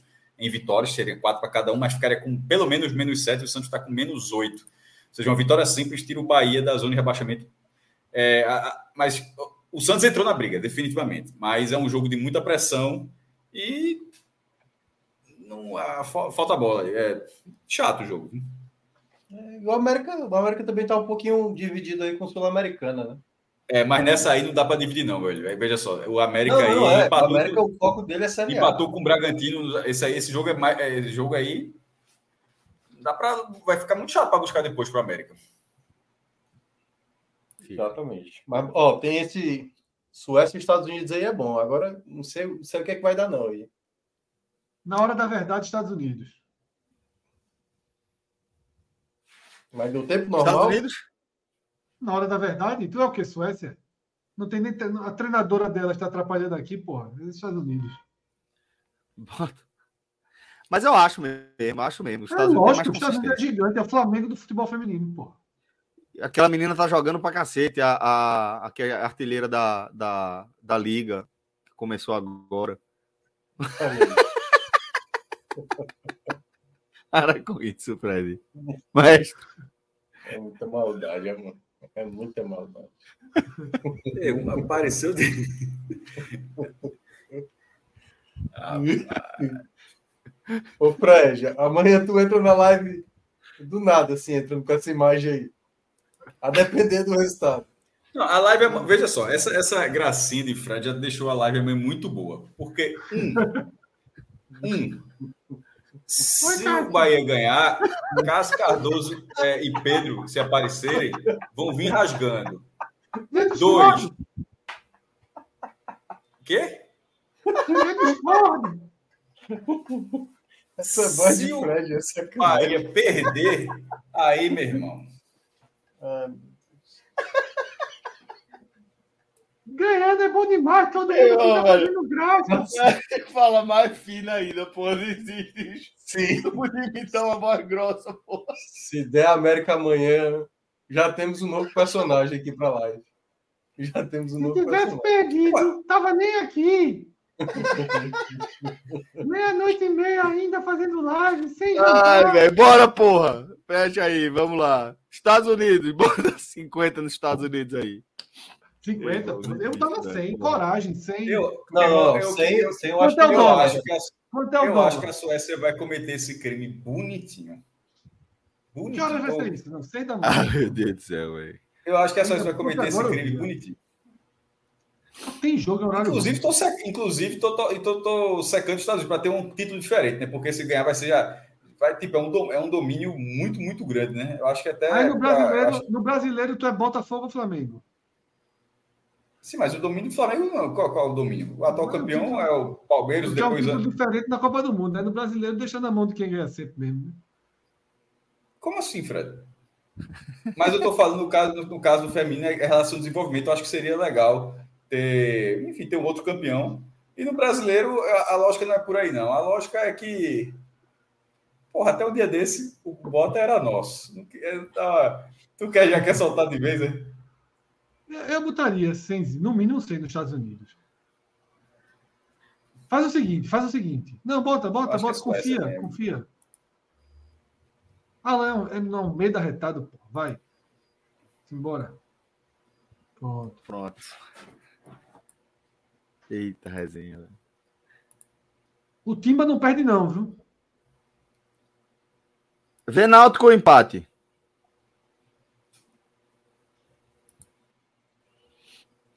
O Timba não perde esse jogo. Pouco não. demais. Pouco demais. Náutico devolvendo tá empate. Náutico devolvendo empate. 1,94 o Náutico? É. 50 no Náutico, seco, tranquilamente. Perde não, perde não, perde não, perde não. Então pronto. Então Sempre pode empate, seco. Não faz, a gente devolve. A turma Maceió dessa. A turma vai vir, vai vir grande amanhã. Bateu, levou. Quem? Por qual motivo? João. João, porra. Ah... Todo mundo já sabe que amanhã, seis, seis horas da noite, todo mundo já sabe. A torcida vai comemorar a vitória. É o Timba. Mas falando sério, eu acho que o Náutico, eu acho que o Náutico não perde esse jogo, não. Agora, Olha só, é um jogo duro, tá? É um jogo duro, é, é um confrontozinho direto. Que pode eu ficar. Botaria, é, eu botaria empate devolvendo, mas, mas e seco no Náutico não é ruim também. Não. Mas é um, Já um foi. quatro da tarde promete uma atmosfera muito, muito boa nos aflitos também. Não, eu acho que é o jogo da Náutico. Não, eu acho que da Náutico. Tô falando sério mesmo. O time do Náutico, olha só, o time do Náutico tá muito chatinho. O time do Náutico tá muito chatinho. A turma reclama pra caceta. O time vai lá fora, empata. Operário dando todo mundo, empata. 2x0 pro Ipiranga, empata. Tá chatinho o Náutico, falando sério. Na hora que enfrentar o dos Anjos no mata-mata, eu já não sei. Mas agora tá chatinho. Tá bom, né? Já gastamos demais, né? Já tá gastou bom, demais. Tá bom. Já gastou demais. Já gastou demais. Lembra aí o código, o código da gente, Fred? Acho que faltou dizer isso. Né? Podcast 45. Podcast 45. Essa é a minha voz original. É. betnacional.com, a bet dos brasileiros, galera. Vamos lá, vamos seguir aqui com o nosso programa. Agora a gente vai girar a pauta, vamos falar de Série A e a gente vai falar da derrota do Fortaleza, Minhoca. Daquele jeito, né? É quase um boss considerável encarar o Goiás num sábado à noite. É cruel. Vou beber água, vou é cruel. Tô ouvindo. Meu amigo, pois o é. VAR, o, o, o VAR estava correto, claro, né? mas assim, esse 1x0 acabou no limite. O Goiás tentou, viu? Fazer, virar 2x0. É, eu até acho que o, no primeiro lance até foi de fato impedimento, mas no segundo eu acho que aquela coisa, se é com o meu time acontecendo algo daquilo, eu, eu teria ficado irritado. Eu acho que o Goiás foi prejudicado ali no lance do segundo gol, uh, que foi anulado, né? É, mas, para se ater algo que eu falei no Twitter algumas horas atrás, essa quarta derrota seguida na Série A, Celso, ela para mim tem um nome assim, o porquê, sabe? Não é uma coisa de não é uma coisa tão simples. Ah, teve o Palmeiras nesse meio, teve o Bragantino. Não é casual, na sua opinião. Não é casual. E aí eu acho que é uma responsabilidade maior do treinador, de João Pablo Voivoda. É, o que aconteceu no sábado passado, o massacre que o Fortaleza tomou do Bragantino na Arena Castelão, hoje, mais uma vez, eu acho que ele faltou leitura, né? O que é que está acontecendo com o Voivoda que é se fosse com qualquer treinador brasileiro, a porrada seria mais forte, né? Eu acho que tem que ser muito criticado agora. E quero deixar claro, né? O Voivoda é um excelente treinador, ótimo técnico, não tenho dúvida. Mas ele vem fazendo uh, uma leitura lenta do que está acontecendo dentro de campo, de maneira assim muito assintosa, o problema que está aparecendo dentro de campo. E ele não resolve esse problema, porque não vou nem pegar essas últimas quatro derrotas, vou pegar os últimos seis jogos da Série A, certo?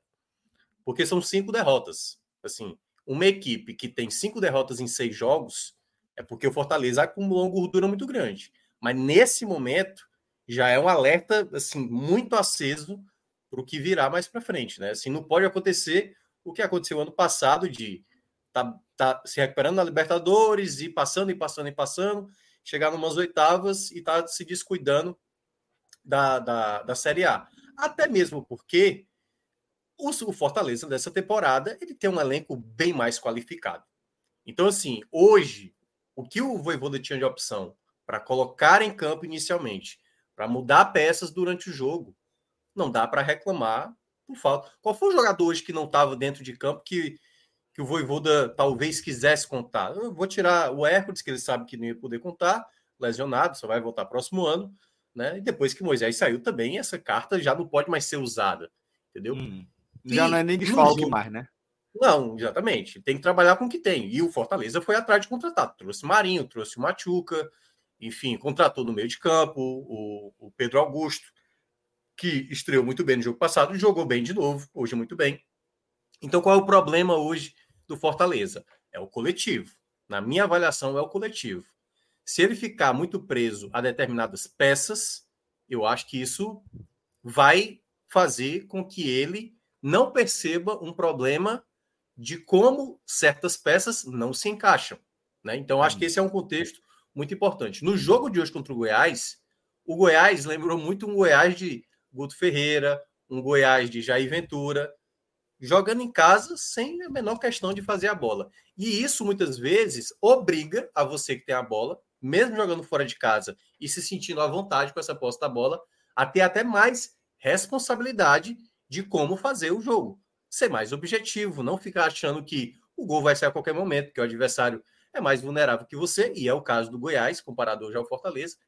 Só que, e aí eu acho que é um problema seríssimo. A escolha do Voivoda no time titular de hoje, eu achei acertada. Ele não fez um time reserva, não fez um time totalmente titular, até porque vai jogar já na terça-feira, né? Tá chegando uhum. hoje de madrugada, acho que, não sei se já chegou, mas né, voo fretado, né? Não, não pegou voo comercial, pegou realmente um voo fretado para chegar para a partir de amanhã voltar a treinar, porque o jogo já é na terça-feira contra o Libertar, trouxe uma boa vantagem lá do Paraguai. Então dava para se entender alguns jogadores serem poupados, mas dos titulares, João Ricardo jogou, Tite jogou, Brits jogou, Carlos Alexandre jogou, Poquetino, que vez ou outra é titular, jogou, Pikachu e Marinho, que vinham revezando na titularidade, jogaram os dois. E outras coisas eu achei interessante, por exemplo, Pedro Augusto continuar como titular, como jogou o jogo passado, jogando bem, interessante, achei uma boa ideia.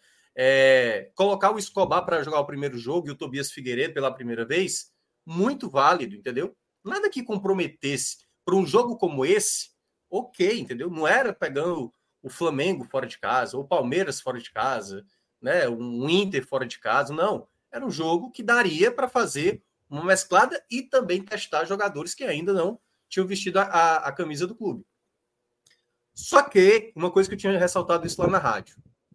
Do meio para trás, eu achei ok, certo? Tava tudo bem. A defesa estava bem postada, estava tranquila, saia bem com a bola, chegava no meio campo, tinha desenvolvimento, apesar do Poquetino, porque eu acho que o Caio e o Pedro estavam dando continuidade a muitas jogadas ofensivas. Os laterais ajudavam, né, ali, é, principalmente o Escobar do lado esquerdo. E qual era o grande problema? Você tinha um Marinho que, tirando a estreia dele, foi contra o Atlético Paranaense, que ele fez uma partida ok, certo? Uma partida ok. Ele vem a vários jogos sem apresentar um bom futebol.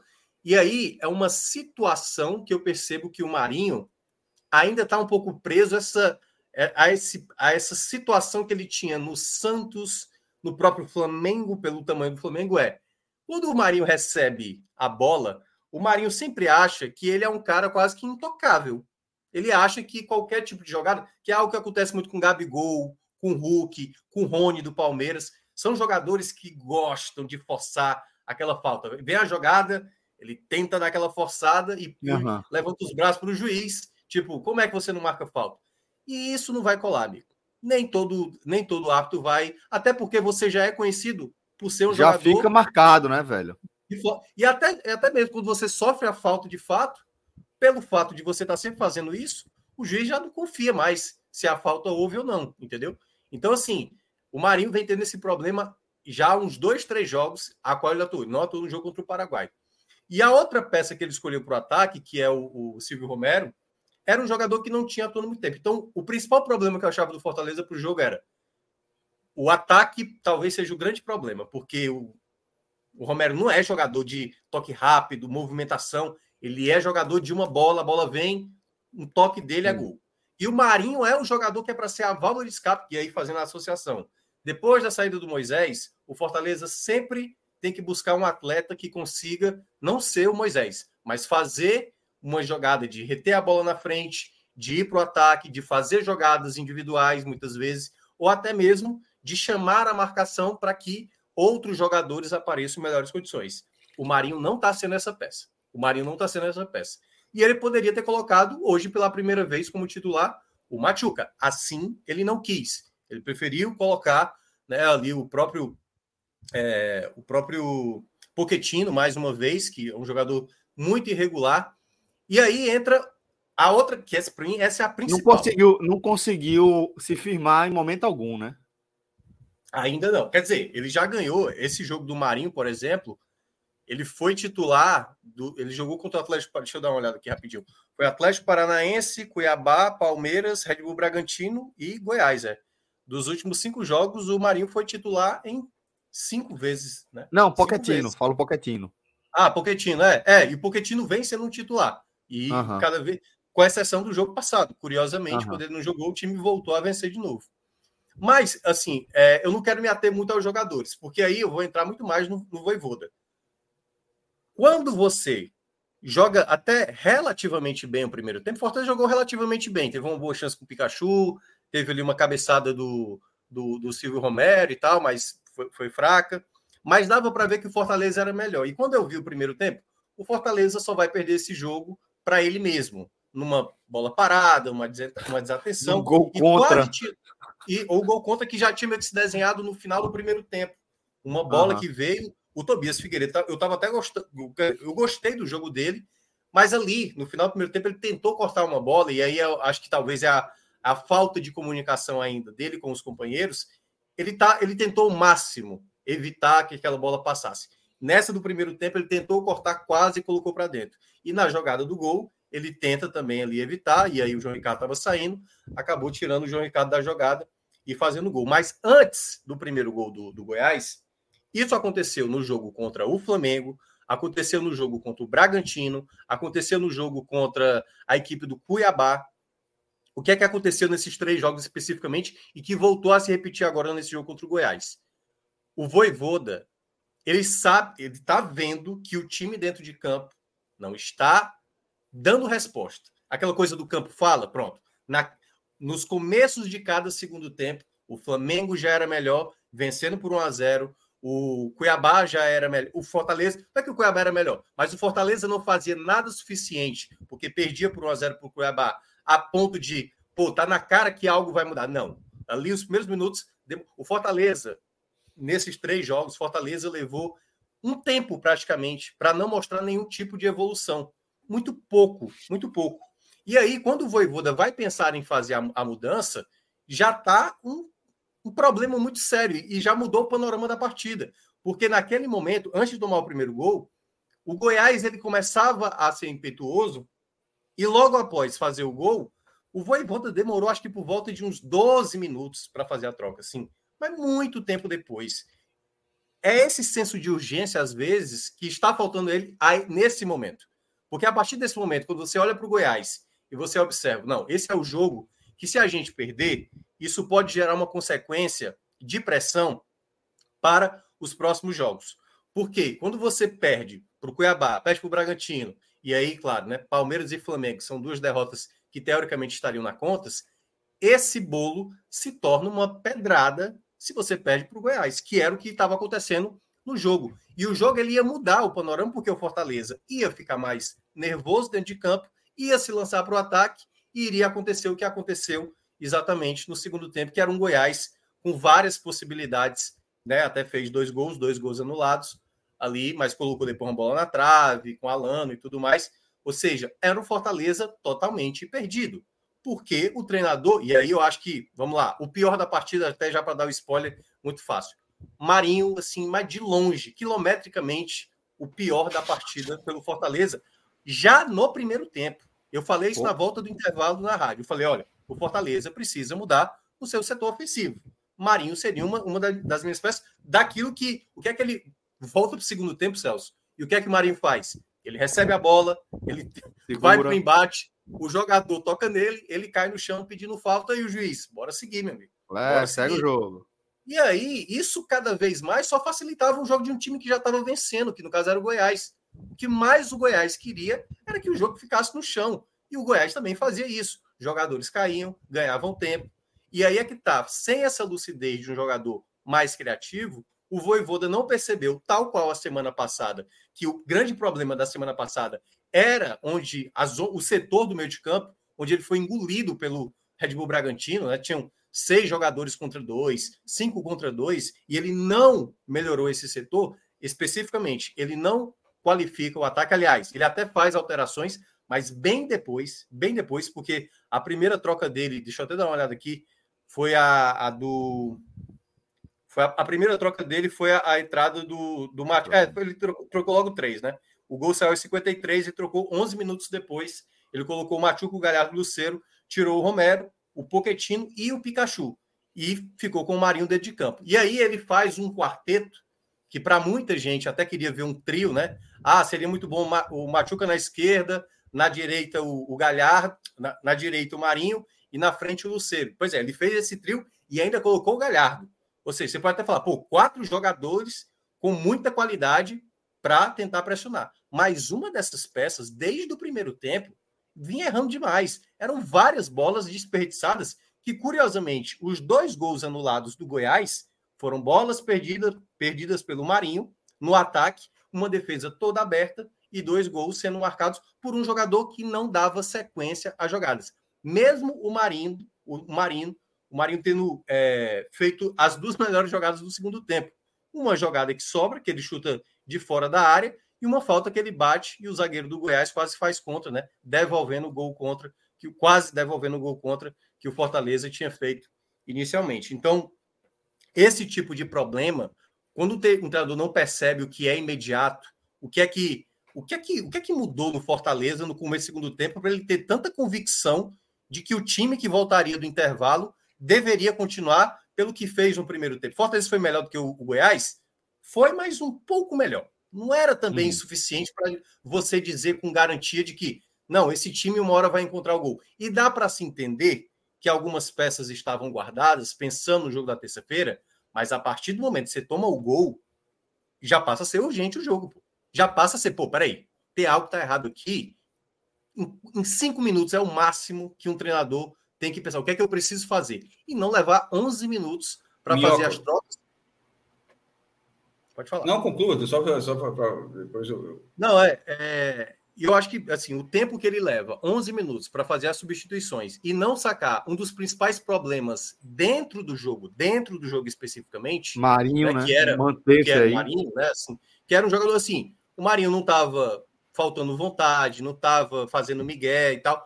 Assim, Só não entrou no jogo, né? Não estava é, sendo, não não sendo efetivo. Não estava acertando jogadas. E você tem qualidade, você tem Caleb, você tem, tem várias. Hoje o Fortaleza tem várias peças, pô o Caleb tem entrado bem. Então não fazia sentido ficar insistindo.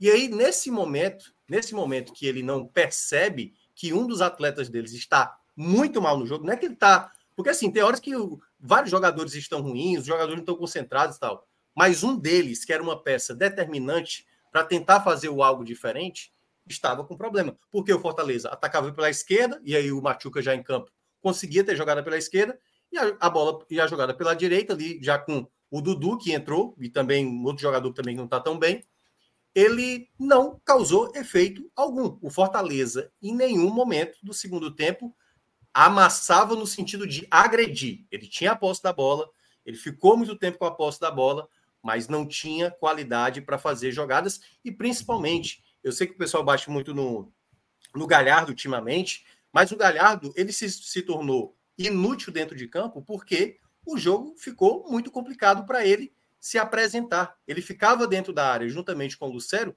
para esperar uma jogada pelas pontas, um cruzamento que viesse para tentar cabecear. Isso não é o repertório. E aí, no final, ele saca o Alexandre para colocar o Crispim, uma troca muito protocolar do Voivoda, mas muito protocolar, pra, podendo colocar um jogador que. E aí, assim, a partir do momento que você vai para os minutos finais, pense em jogadores que possam resolver a partida para você. O Caleb, hoje, é uma peça que, quando vem do banco, é uma peça que resolve. Olha a curiosidade: o Marinho, que a estreia dele foi contra o Atlético Paranaense, quando ele esteve dentro de campo, o Fortaleza fez apenas um gol. Que nem tá lá essas coisas, viu? Só para só lembrar. Porque ele estreia contra o Atlético Paranaense, ele é sacado, e aí, quando ele quando o Pikachu entra, sai o gol da vitória sobre um Atlético Paranaense reserva, é bom lembrar. A, a última vitória do Fortaleza na Série A foi contra o Atlético Paranaense reserva no sufoco, assim, já no, no, no apagar das luzes. De lá para cá, o Fortaleza fez um gol contra o Palmeiras, e o Marinho estava em campo, um pênalti batido pelo, pelo Lucero, e o outro gol que saiu foi contra a vitória do Libertar na última terça-feira, que o Marinho sequer jogou. Então, assim, eu não estou dizendo que é o Marinho é o que faz o time não fazer gol, não. É uma coincidência, mas que uma das peças que faz com que o ataque não funcione hoje é o Marinho. E é uma peça que, tudo bem, ele tem que ganhar oportunidades, ele tem que jogar. Mas a partir do que ele estiver mal, você não pode ficar segurando esse atleta dentro de campo, dado que você tem jogadores de qualidade, né? Obviamente, no seu elenco. Então, acho que o Voivoda se perdeu aí muito. O erro de leitura, o atraso de leitura, de fazer a modificação, isso tem comprometido o Fortaleza. Por isso que tomou a saraivada de, de jogo e de resultado da, do último sábado, e por isso que o time não teve capacidade nenhuma hoje, qualidade suficiente para sequer empatar contra um Goiás bem limitado. Então, para mim, eu acho que o resumo desses últimos jogos da Série A tem muito a ver com o erro tardio e, o, e as escolhas equivocadas do Voivoda de não perceber o que está gritando dentro de campo. Assim, Tá muito óbvio. Quem olha o jogo do Fortaleza, vê, pô, o Marinho tá quebrando a bola. É para sair. E aí, cinco substituições e nenhuma delas o Marinho é sacado, tendo opções de qualidade no seu banco. Então, eu acho que nesse ponto vai muito na conta do treinador essa sequência negativa. Minhoca, quando Minhoca. você falou da, das. Rapidinho, Fred. Não, pode seguir, cara, pode seguir, pode seguir. É, quando Minhoca, quando você falou da escalação em relação a a, pensa, a pensamento do jogo da Sul-Americana, de prioridade, tudo bem. É, 1 a 0 apesar de ter vencido no, no Paraguai, não é, não é garantia, uma vitória simples do time paraguai já força a disputa de pênaltis, é um jogo, é um confronto aberto. É, o Libertad jogou nada lá no Paraguai. Assim, é um indicativo que o Fortaleza deve, deve fazer o Lailô, mas querendo ou não, o confronto está aberto. É, mas essa partida, ela não era uma, ela não era, era uma partida para ser vista dentro da classificação com cuidado melhor.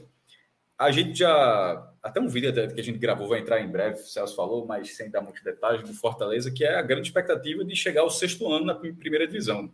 Tem todas as condições de chegar, é, disputar a Série A na era dos pontos corridos pela sexta vez seguida, seguida que seria um recorde no, no futebol do Nordeste, né? nesse, nesse modelo de 2000, desde 2003 para cá. O recorde é cinco, dividido com Ceará, Esporte e Bahia.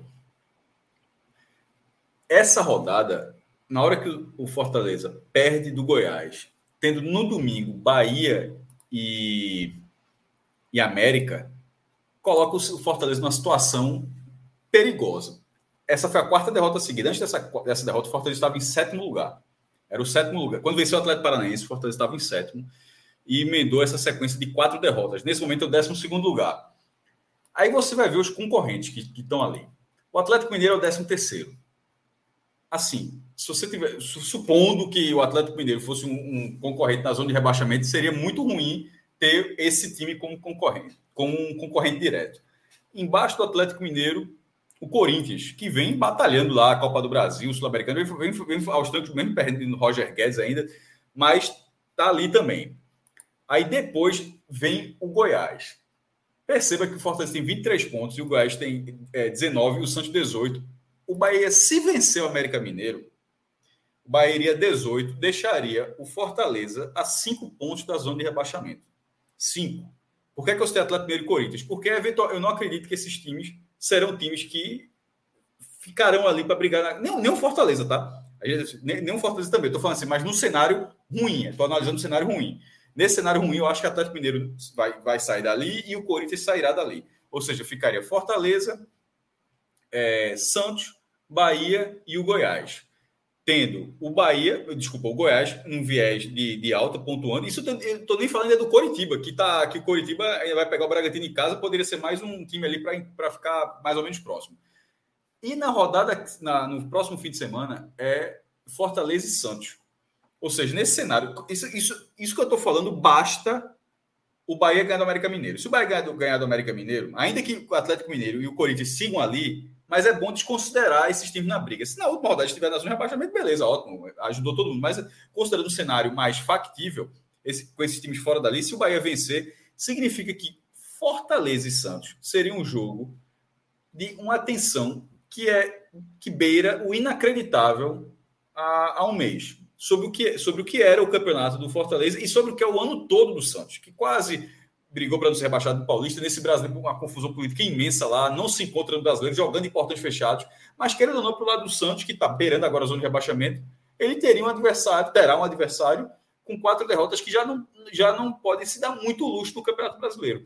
Então, ainda que o Fortaleza, na minha opinião, tenha chances pequenas de, de rebaixamento, ele se colocou numa condição de, no próximo jogo, ele já vai olhar a tabela de baixo para não correr o risco. Porque se o Bahia vencer, o América, embora a gente tenha colocado aqui na brincadeira e tal, é, no Beto Nacional, mas se o Bahia vencer o América Mineiro, Fortaleza e Santos virou um jogo pesado para o Fortaleza.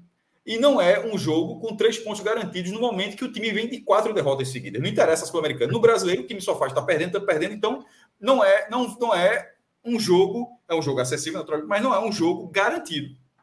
Então, Cássio.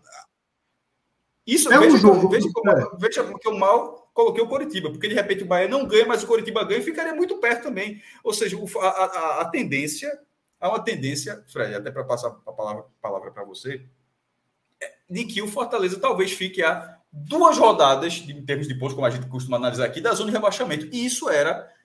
Lembra que quando a gente falou, vai demorar, viu? Eu lembro até quando eu estava lá em Seta, a gente fala, pô, da zona de rebaixamento, ó, meu amigo, para a turma lá embaixo vai ter que remar muito ou Fortaleza desligar o motor. Aí as duas coisas estão acontecendo mais o Fortaleza ligar o motor do que a turma ligar, né? A turma lá de baixo. Não, mas assim, não é todo mundo que ligou, mas o Goiás são quatro rodadas, cinco, o Goiás somou oito pontos nos últimos quatro jogos. O, o, o, o Coritiba. só vinha de quatro, vinha de 10 pontos em 12, aí perdeu do líder do Botafogo, vai jogar em casa de novo. Então, assim, Goiás e Coritiba reagiram forte. O Bahia não, mas Goiás e Coritiba reagiram forte. E o próprio Corinthians que estava ali é. é um time virou um time chato. Eu acho que o marco desse momento é justamente o último jogo do turno. Ele é o marco e ele pode ser também o tranquilizador. Eu acho que esse contexto do Fortaleza temer, ainda que distante, ter que começar a jogar para fugir do Z4. Não temer é pior, viu? É isso, é isso é, meu, então, meu ponto de partida foi. Não poderia ter olhado esse jogo do Goiás como se simplesmente não existe o risco. Eu acho que até esse jogo do Goiás era um, um termo não utilizado. Acho que será um termo utilizado ao longo dessa semana. Porque, sobretudo, se acontecer um dos dois resultados que você falou, vitória do Bahia ou vitória do Curitiba.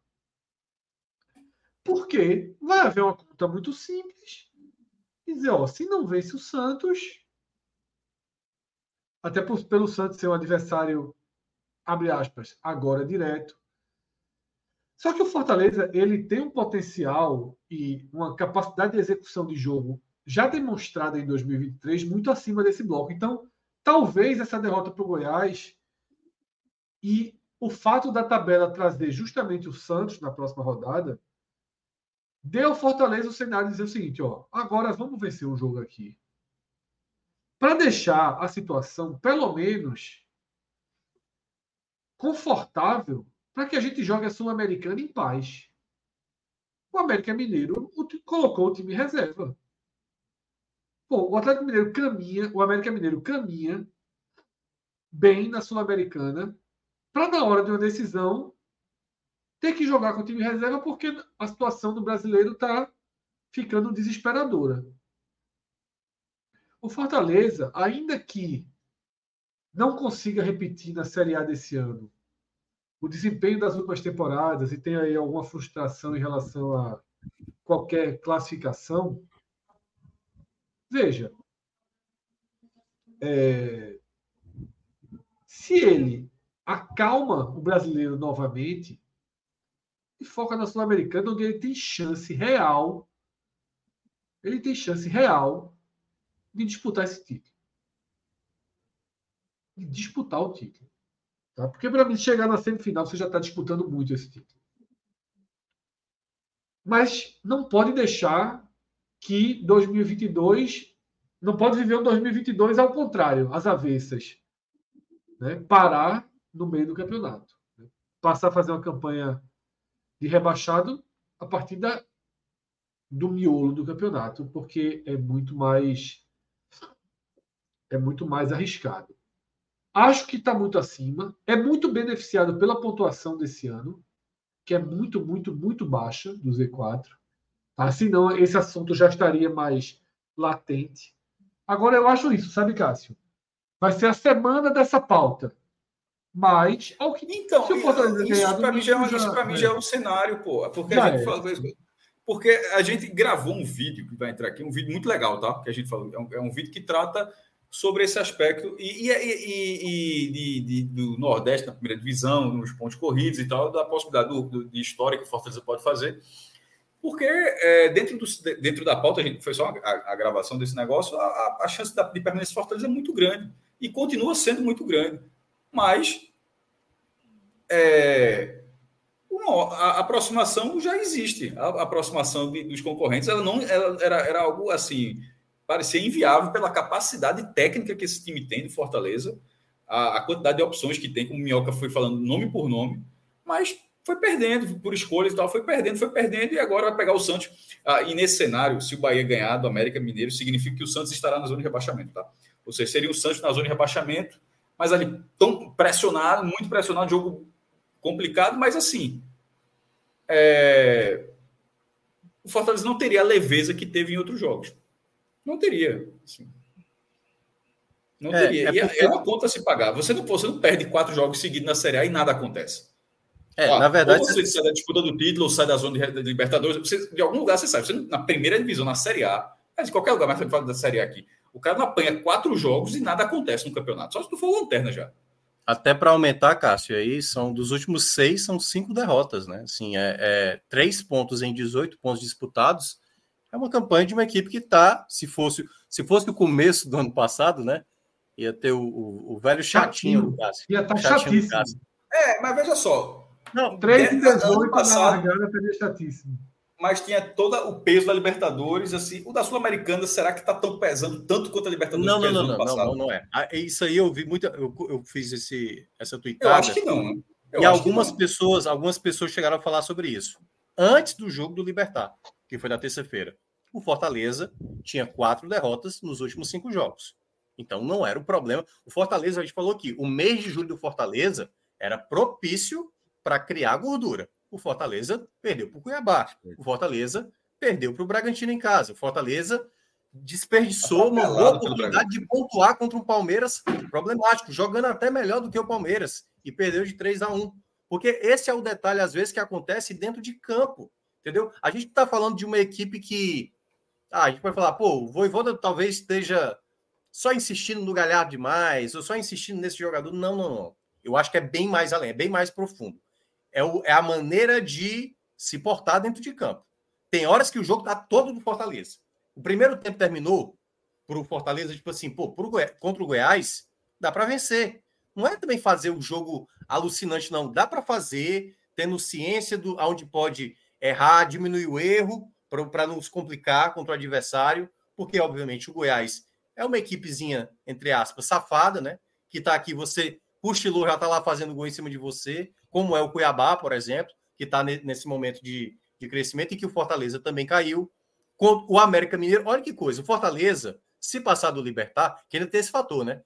Se não passar do Libertar, que aí no caso ele vai estar tá perdendo dentro de casa, perdendo uma classificação, e essa derrotazinha para o Goiás, essas quatro derrotas seguidas do Fortaleza, se torna um caminhão, meu amigo. Se torna um caminhão na cabeça do torcedor dizer, ah, agora pronto, o time já não Eleva mais. quadrado ali, né? Já tem ali a equação aí, pronta, você pronto. Agora é, eu vou elevar aí, tudo pronto, a quadrado. Aí o cara, o cara que já está irritado, porque o que, é que aconteceu no ano passado na Libertadores? Os resultados possíveis da Libertadores meio que ficava o torcedor. Chegava no final de semana, o cara ficava indignado. Chegava no meio de semana, o time ganhava na Libertadores e o cara se animava. E nesse momento não é esse o problema porque começou a partir de agora, na semana passada. No passado, começou a ter esquizofrenia de mandar largar a Libertadores. Vamos lembrar disso, tá? Foi, foi. Que, que, Larga que, Libertadores, bota reserva. Que é o que a América Mineiro e Goiás, digamos, estão passando por esse momento. O cara, pô, velho, é, se der, a gente consegue passar, mas vamos focar aqui na Série A, que é o mais importante. Dava para se entender o sentimento do torcedor do ano passado, mesmo, pô, velho Talvez o cara daqui a 40 anos vai, pô, a gente estava no oitavo da Libertadores, velho. A gente não conseguiu nem usufruir por causa daquela campanha maldita da Série A e não deu para a gente nem sequer ficar à vontade. Dessa vez, não. Ganhou do Libertad na terça-feira. Cara, a expectativa é de mais de 50 mil pessoas na Arena Castelão no jogo da terça-feira. Só que aí vem um jogo desse contra o Goiás, que não era para sair derrotado da maneira como saiu, com gol contra, sabe, bizarro e tal. E no final, até correndo o risco de tomar mais gol. Esse tipo de coisa é e se por acaso o Libertar fizer um gol e o Fortaleza for para cima e tomar o segundo gol? Vai ser essa postura que a gente viu nos minutos finais contra o Goiás? Um time sem saber ser equilibrado para construir, sabe? Porque o Fortaleza não vira uma partida, isso quando ele sai, é, quando ele toma o primeiro gol, desde o Atlético de Alagoinha nas quartas de final da Copa do Nordeste do ano passado. Ou seja, toda vez que o Fortaleza saiu atrás do placar, no máximo que ele conseguiu foi empatar. Ele não conseguiu virar uma partida. Teve até o jogo do Flamengo em que ele sai na frente, ele toma a virada e depois ele revira no ano passado. Mas durante toda essa temporada de 2023, fez o primeiro gol no Fortaleza, desligou o Fortaleza. Fortaleza, no máximo que consegue é empatar. E novamente foi o que aconteceu. Contra o Bragantino foi a mesma coisa. Contra o, o Palmeiras, teve ali várias oportunidades, não fez. Bastou o Palmeiras fazer o 2 a 1 que ficou perdendo várias chances até fazer o terceiro gol. Então, esse tipo de coisa, se o Fortaleza, mesmo com o elenco mais qualificado, e aí é por isso que eu acho que a responsabilidade cai mais em cima do Voivoda. O Voivoda, ele é um bom treinador, mas ele precisa saber aonde é esse equilíbrio. Porque no ano passado, não foi assim que ele saiu da situação que ele estava? O time tomava gol todo final de partida. O que foi que ele fez? Vamos jogar agora mais fechadinho. E eu acho que falta isso Fortaleza. Deixa ah. o Goiás um pouquinho com a bola. Deixa o Goiás ficar um pouco no desespero. São eles que estão tendo que correr atrás de sair da situação onde eles estão. E o Fortaleza, às vezes, quer ser muito protagonista do jogo. Eu já tinha falado isso. Acho que é um pouco do que você falou também, Minhoca, de, de, de como é, a, o retrospecto recente, a performance recente, ela entra em campo também contra o, a equipe do Goiás, né? Não é. Não, não, não, o Fortaleza não consegue criar o ambiente ideal para que ele é, jogue se aproveitar, se aproveitar da situação. Né? O adversário Isso. não tem dificuldade de ter a bola, o Goiás, o Goiás não tem dificuldade, deixa o Goiás Joga um pouco a bola, pô. É, tipo assim, deixa o Goiás sair. O que foi que o Fortaleza fez contra o Libertar? Foi jogar ali com, com receio de, de perder a partida. Deixou a bola com o Libertar. Às vezes você tinha a bola e tudo bem, respira um pouco no jogo. Mas é isso que falta. No jogo contra o América Mineiro, olha que coisa. O Fortaleza, até o Fred falou, Fortaleza pode até brigar por esse título da, da Copa Sul-Americana. Mas, caso ele passe do Libertar, ele vai enfrentar um adversário que ele perdeu na Série A. Ele perdeu para o América Mineiro e ele perdeu para o Bragantino. Dentro de casa, aliás, para o Bragantino, da maneira que foi na semana passada. Então, assim, quem é que garante que o Fortaleza vai pegar o Bragantino ou o América Mineiro e ele vai passar? Se nos dois jogos ele não soube lidar com o jogo.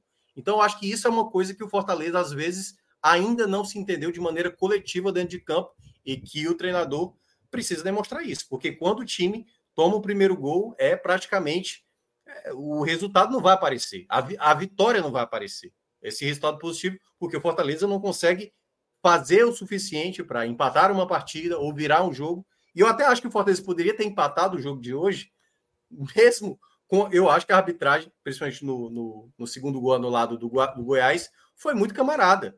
Se fosse para o Fortaleza, eu estaria falando. A, pô, a, o árbitro simplesmente inventou ali, porque teve um leve empurrão não suficiente para anular toda a jogada ali. É um lance muito mais interpretativo do que um lance objetivo. Pô, foi uma falta tão clara assim em cima do Marinho, a ponto de anular. Assim, se fosse para o Fortaleza, se fosse para o esporte, fosse para quem fosse, eu não teria dado mais a arbitragem e ainda deixou o Fortaleza vivo até os minutos finais. é o seguinte, se, eu, se, eu, se, o Fortaleza empata com um gol, com um gol assim e tivesse sido anulado, estaria, sido, estaria puto da vida com a arbitragem.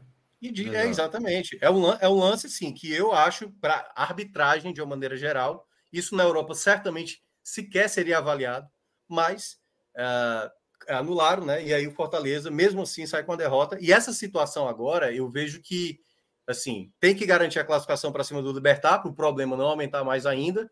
E independente, claro, amanhã tentar secar o Bahia, mas independentemente do que aconteça amanhã, a vitória contra o Santos, para dar aquilo, eu acho que eu tinha falado antes do jogo do Flamengo. Acho que foi a vitória sobre o Atlético Mineiro. Fortaleza chegava a 20, a 20 pontos ali, e eu falei: o mínimo para o Fortaleza terminar esse primeiro turno sem muito aperreio 26 pontos. Mínimo, mínimo. Porque 23, beleza, ele não está aperreado agora, certo? Mas é porque eu estava eu tava projetando assim uma ideia de tranquilidade, meio de tabela. 26 pontos.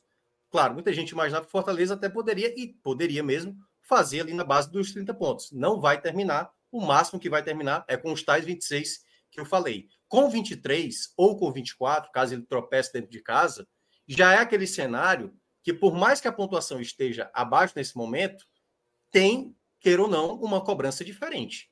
Esse time de 2023 ele é bem diferente de 2022 e muito mais ainda de 2021. Então há uma cobrança diferente. Se o Fortaleza for 16 ou 15 lugar dessa Série A, não é a mesma mas, coisa. E aí, só, e aí é assim, beleza.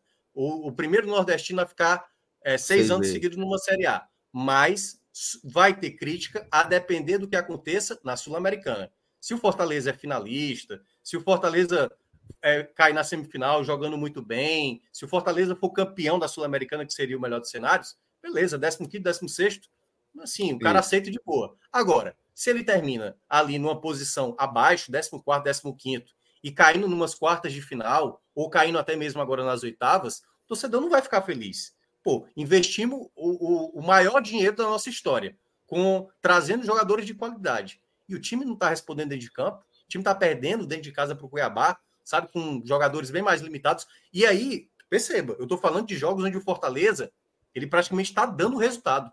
O gol contra o Goiás foi um gol contra, e o gol contra o Cuiabá foi uma saída de bola errada do João Ricardo. Essas equipes fizeram o mínimo, o mínimo para sair vitorioso contra o Fortaleza. Então, esses, para mim, são pontos onde o Fortaleza, assim, tem que ter um pouquinho de senso de urgência. Mais do que alerta, né? É, assim, porque aí é que tá, né? O, o Ceará no passado também, quando estava nessa situação do ano passado, parecia que estava tudo tranquilo. Antes da. Foi até na 18 rodada, quando ele ganhou do Havaí, e parecia, não. Aqui agora é tentar brigar por Libertadores, e não era bem assim, entendeu? Claro que assim, era bem diferente, o Ceará realmente derreteu de uma maneira completa no segundo turno. Não acho que isso vai acontecer com Fortaleza, mas volto a falar. Uma campanha de segunda página da tabela mais próximo de um Z4 do que na parte de cima, e sem uma boa campanha de, de Sul-Americana, o sentimento não vai ser bom. O sentimento vai ser de frustração, apesar de que no ano o time foi pentacampeão, cearense e tudo mais, mas para esse elenco, para o que se espera desse elenco, vai ser uma decepção. Muito bem, Thiago Minhoca. Companheiro, você quer fazer uma análise dos destaques positivos e negativos, só para a gente amarrar aqui a nossa, nossa análise desse. Mais focando aqui na derrota do Fortaleza, né? Quando, neste momento, ele mergulha. Caiu o nosso querido Thiago Minhoca, mas daqui a pouco ele está de volta para amarrar a análise do Fortaleza com os destaques. Agora já está de volta para cá. De volta nosso querido Thiago Minhoca. Apertei o botão errado, apertei o botão errado. Eu ia olhar aqui os jogadores e cliquei foi não sair, mas tudo bem. Muito bom. Mas vamos lá, Minhoca. Os destaques da equipe do Fortaleza nessa derrota para o Guarani, né? É, eu vou citar é, Pedro Augusto, para mim foi um jogador, aliás, tem sido um jogador que tem me chamado a atenção positivamente, boa dinâmica, um jogador sempre com o passe vertical, sabe? Não é um, um jogador que, quando ele vai recuar essa bola, é porque realmente está sem opção de passe. E muitas vezes é por conta da falta de movimentação do setor ofensivo. Mas ele está sempre vendo uma forma dessa bola ir em direção ao, ao, ataque. E o Fortaleza precisava muito de um volante com essa característica. Caio também, eu acho que foi muito bem no jogo, né? principalmente no primeiro tempo. O passe que ele dá para o Pikachu, o Pikachu acabou deixando a bola escapar. E o terceiro nome, assim. Uh, eu acho que eu vou ficar com o jogo do Brits. Acho que o Brits. Eu ainda prefiro o Brits como zagueiro. Acho que a, a, linha, a linha defensiva ali tem que ter o Tinga mesmo, apesar do, do Tinga não estar tá fazendo uma boa temporada, mas na volta dele da terça-feira foi. Deu para ver o porquê que ele tem que ser titular, né? Porque o Brits, quando sai ali da zaga. Uh, e eu não acho que o problema foi no sistema defensivo, apesar do Tobias Figueiredo até ter feito uma partida boa, mas teve a infelicidade que acabou cometendo ali o gol contra, né? É... Cara, o Marinho vai, para mim, facilmente como o pior, mas muito, muito, muito. Não foi por falta de tentativa, certo? Né? Só para deixar claro. Tentou muito, mas. Pois é, o Guilherme também. Né? É, por exemplo, a torcida deu o Guilherme. E o Guilherme é um dos caras, talvez, até que tente, tenta até mais do que o Marinho, que é o cara que está direto se entregando dentro de campo. E não é isso que faz o jogador ser bom, né? A entrega, né? A entrega é uma parte também do que a pessoa pode entregar. É, mas vou ficar com o Marinho na primeira colocação. Vou deixar na segunda colocação. Ah, cara. Eu vou botar o Silvio Romero, sabe? O Pikachu, eu sei que muita gente. Mas o Pikachu, eu, eu, eu sempre tenho uma análise diferente para o Pikachu. O Pikachu, para mim, não é um jogador de construção. É um jogador de conclusão. Um jogador que chega no ataque para finalizar uma arma, que muitas vezes funciona muito bem. E eu acho que pelo o Marinho tá jogando ali no setor dele, hoje no jogo atrapalhou muito essa movimentação do próprio Pikachu. E o outro, o Silvio Romero, vai entrar nessa, nessa lista aí, porque é um jogador que também não foi muito útil né, no jogo. assim Tentou, ajudou em algumas recuperações de bola, mas no geral, muito abaixo. Claro, é, a principal responsabilidade hoje do resultado, na minha avaliação, vai para o Voivoda. É, Ângelo Rafael tá lembrando aqui de Pochettino. Se, ah, é, é outro, outro também que merecia. Dá para fazer um, um pódiozinho aí, um pódio quádruplo, né? De judô. Muito bem. É.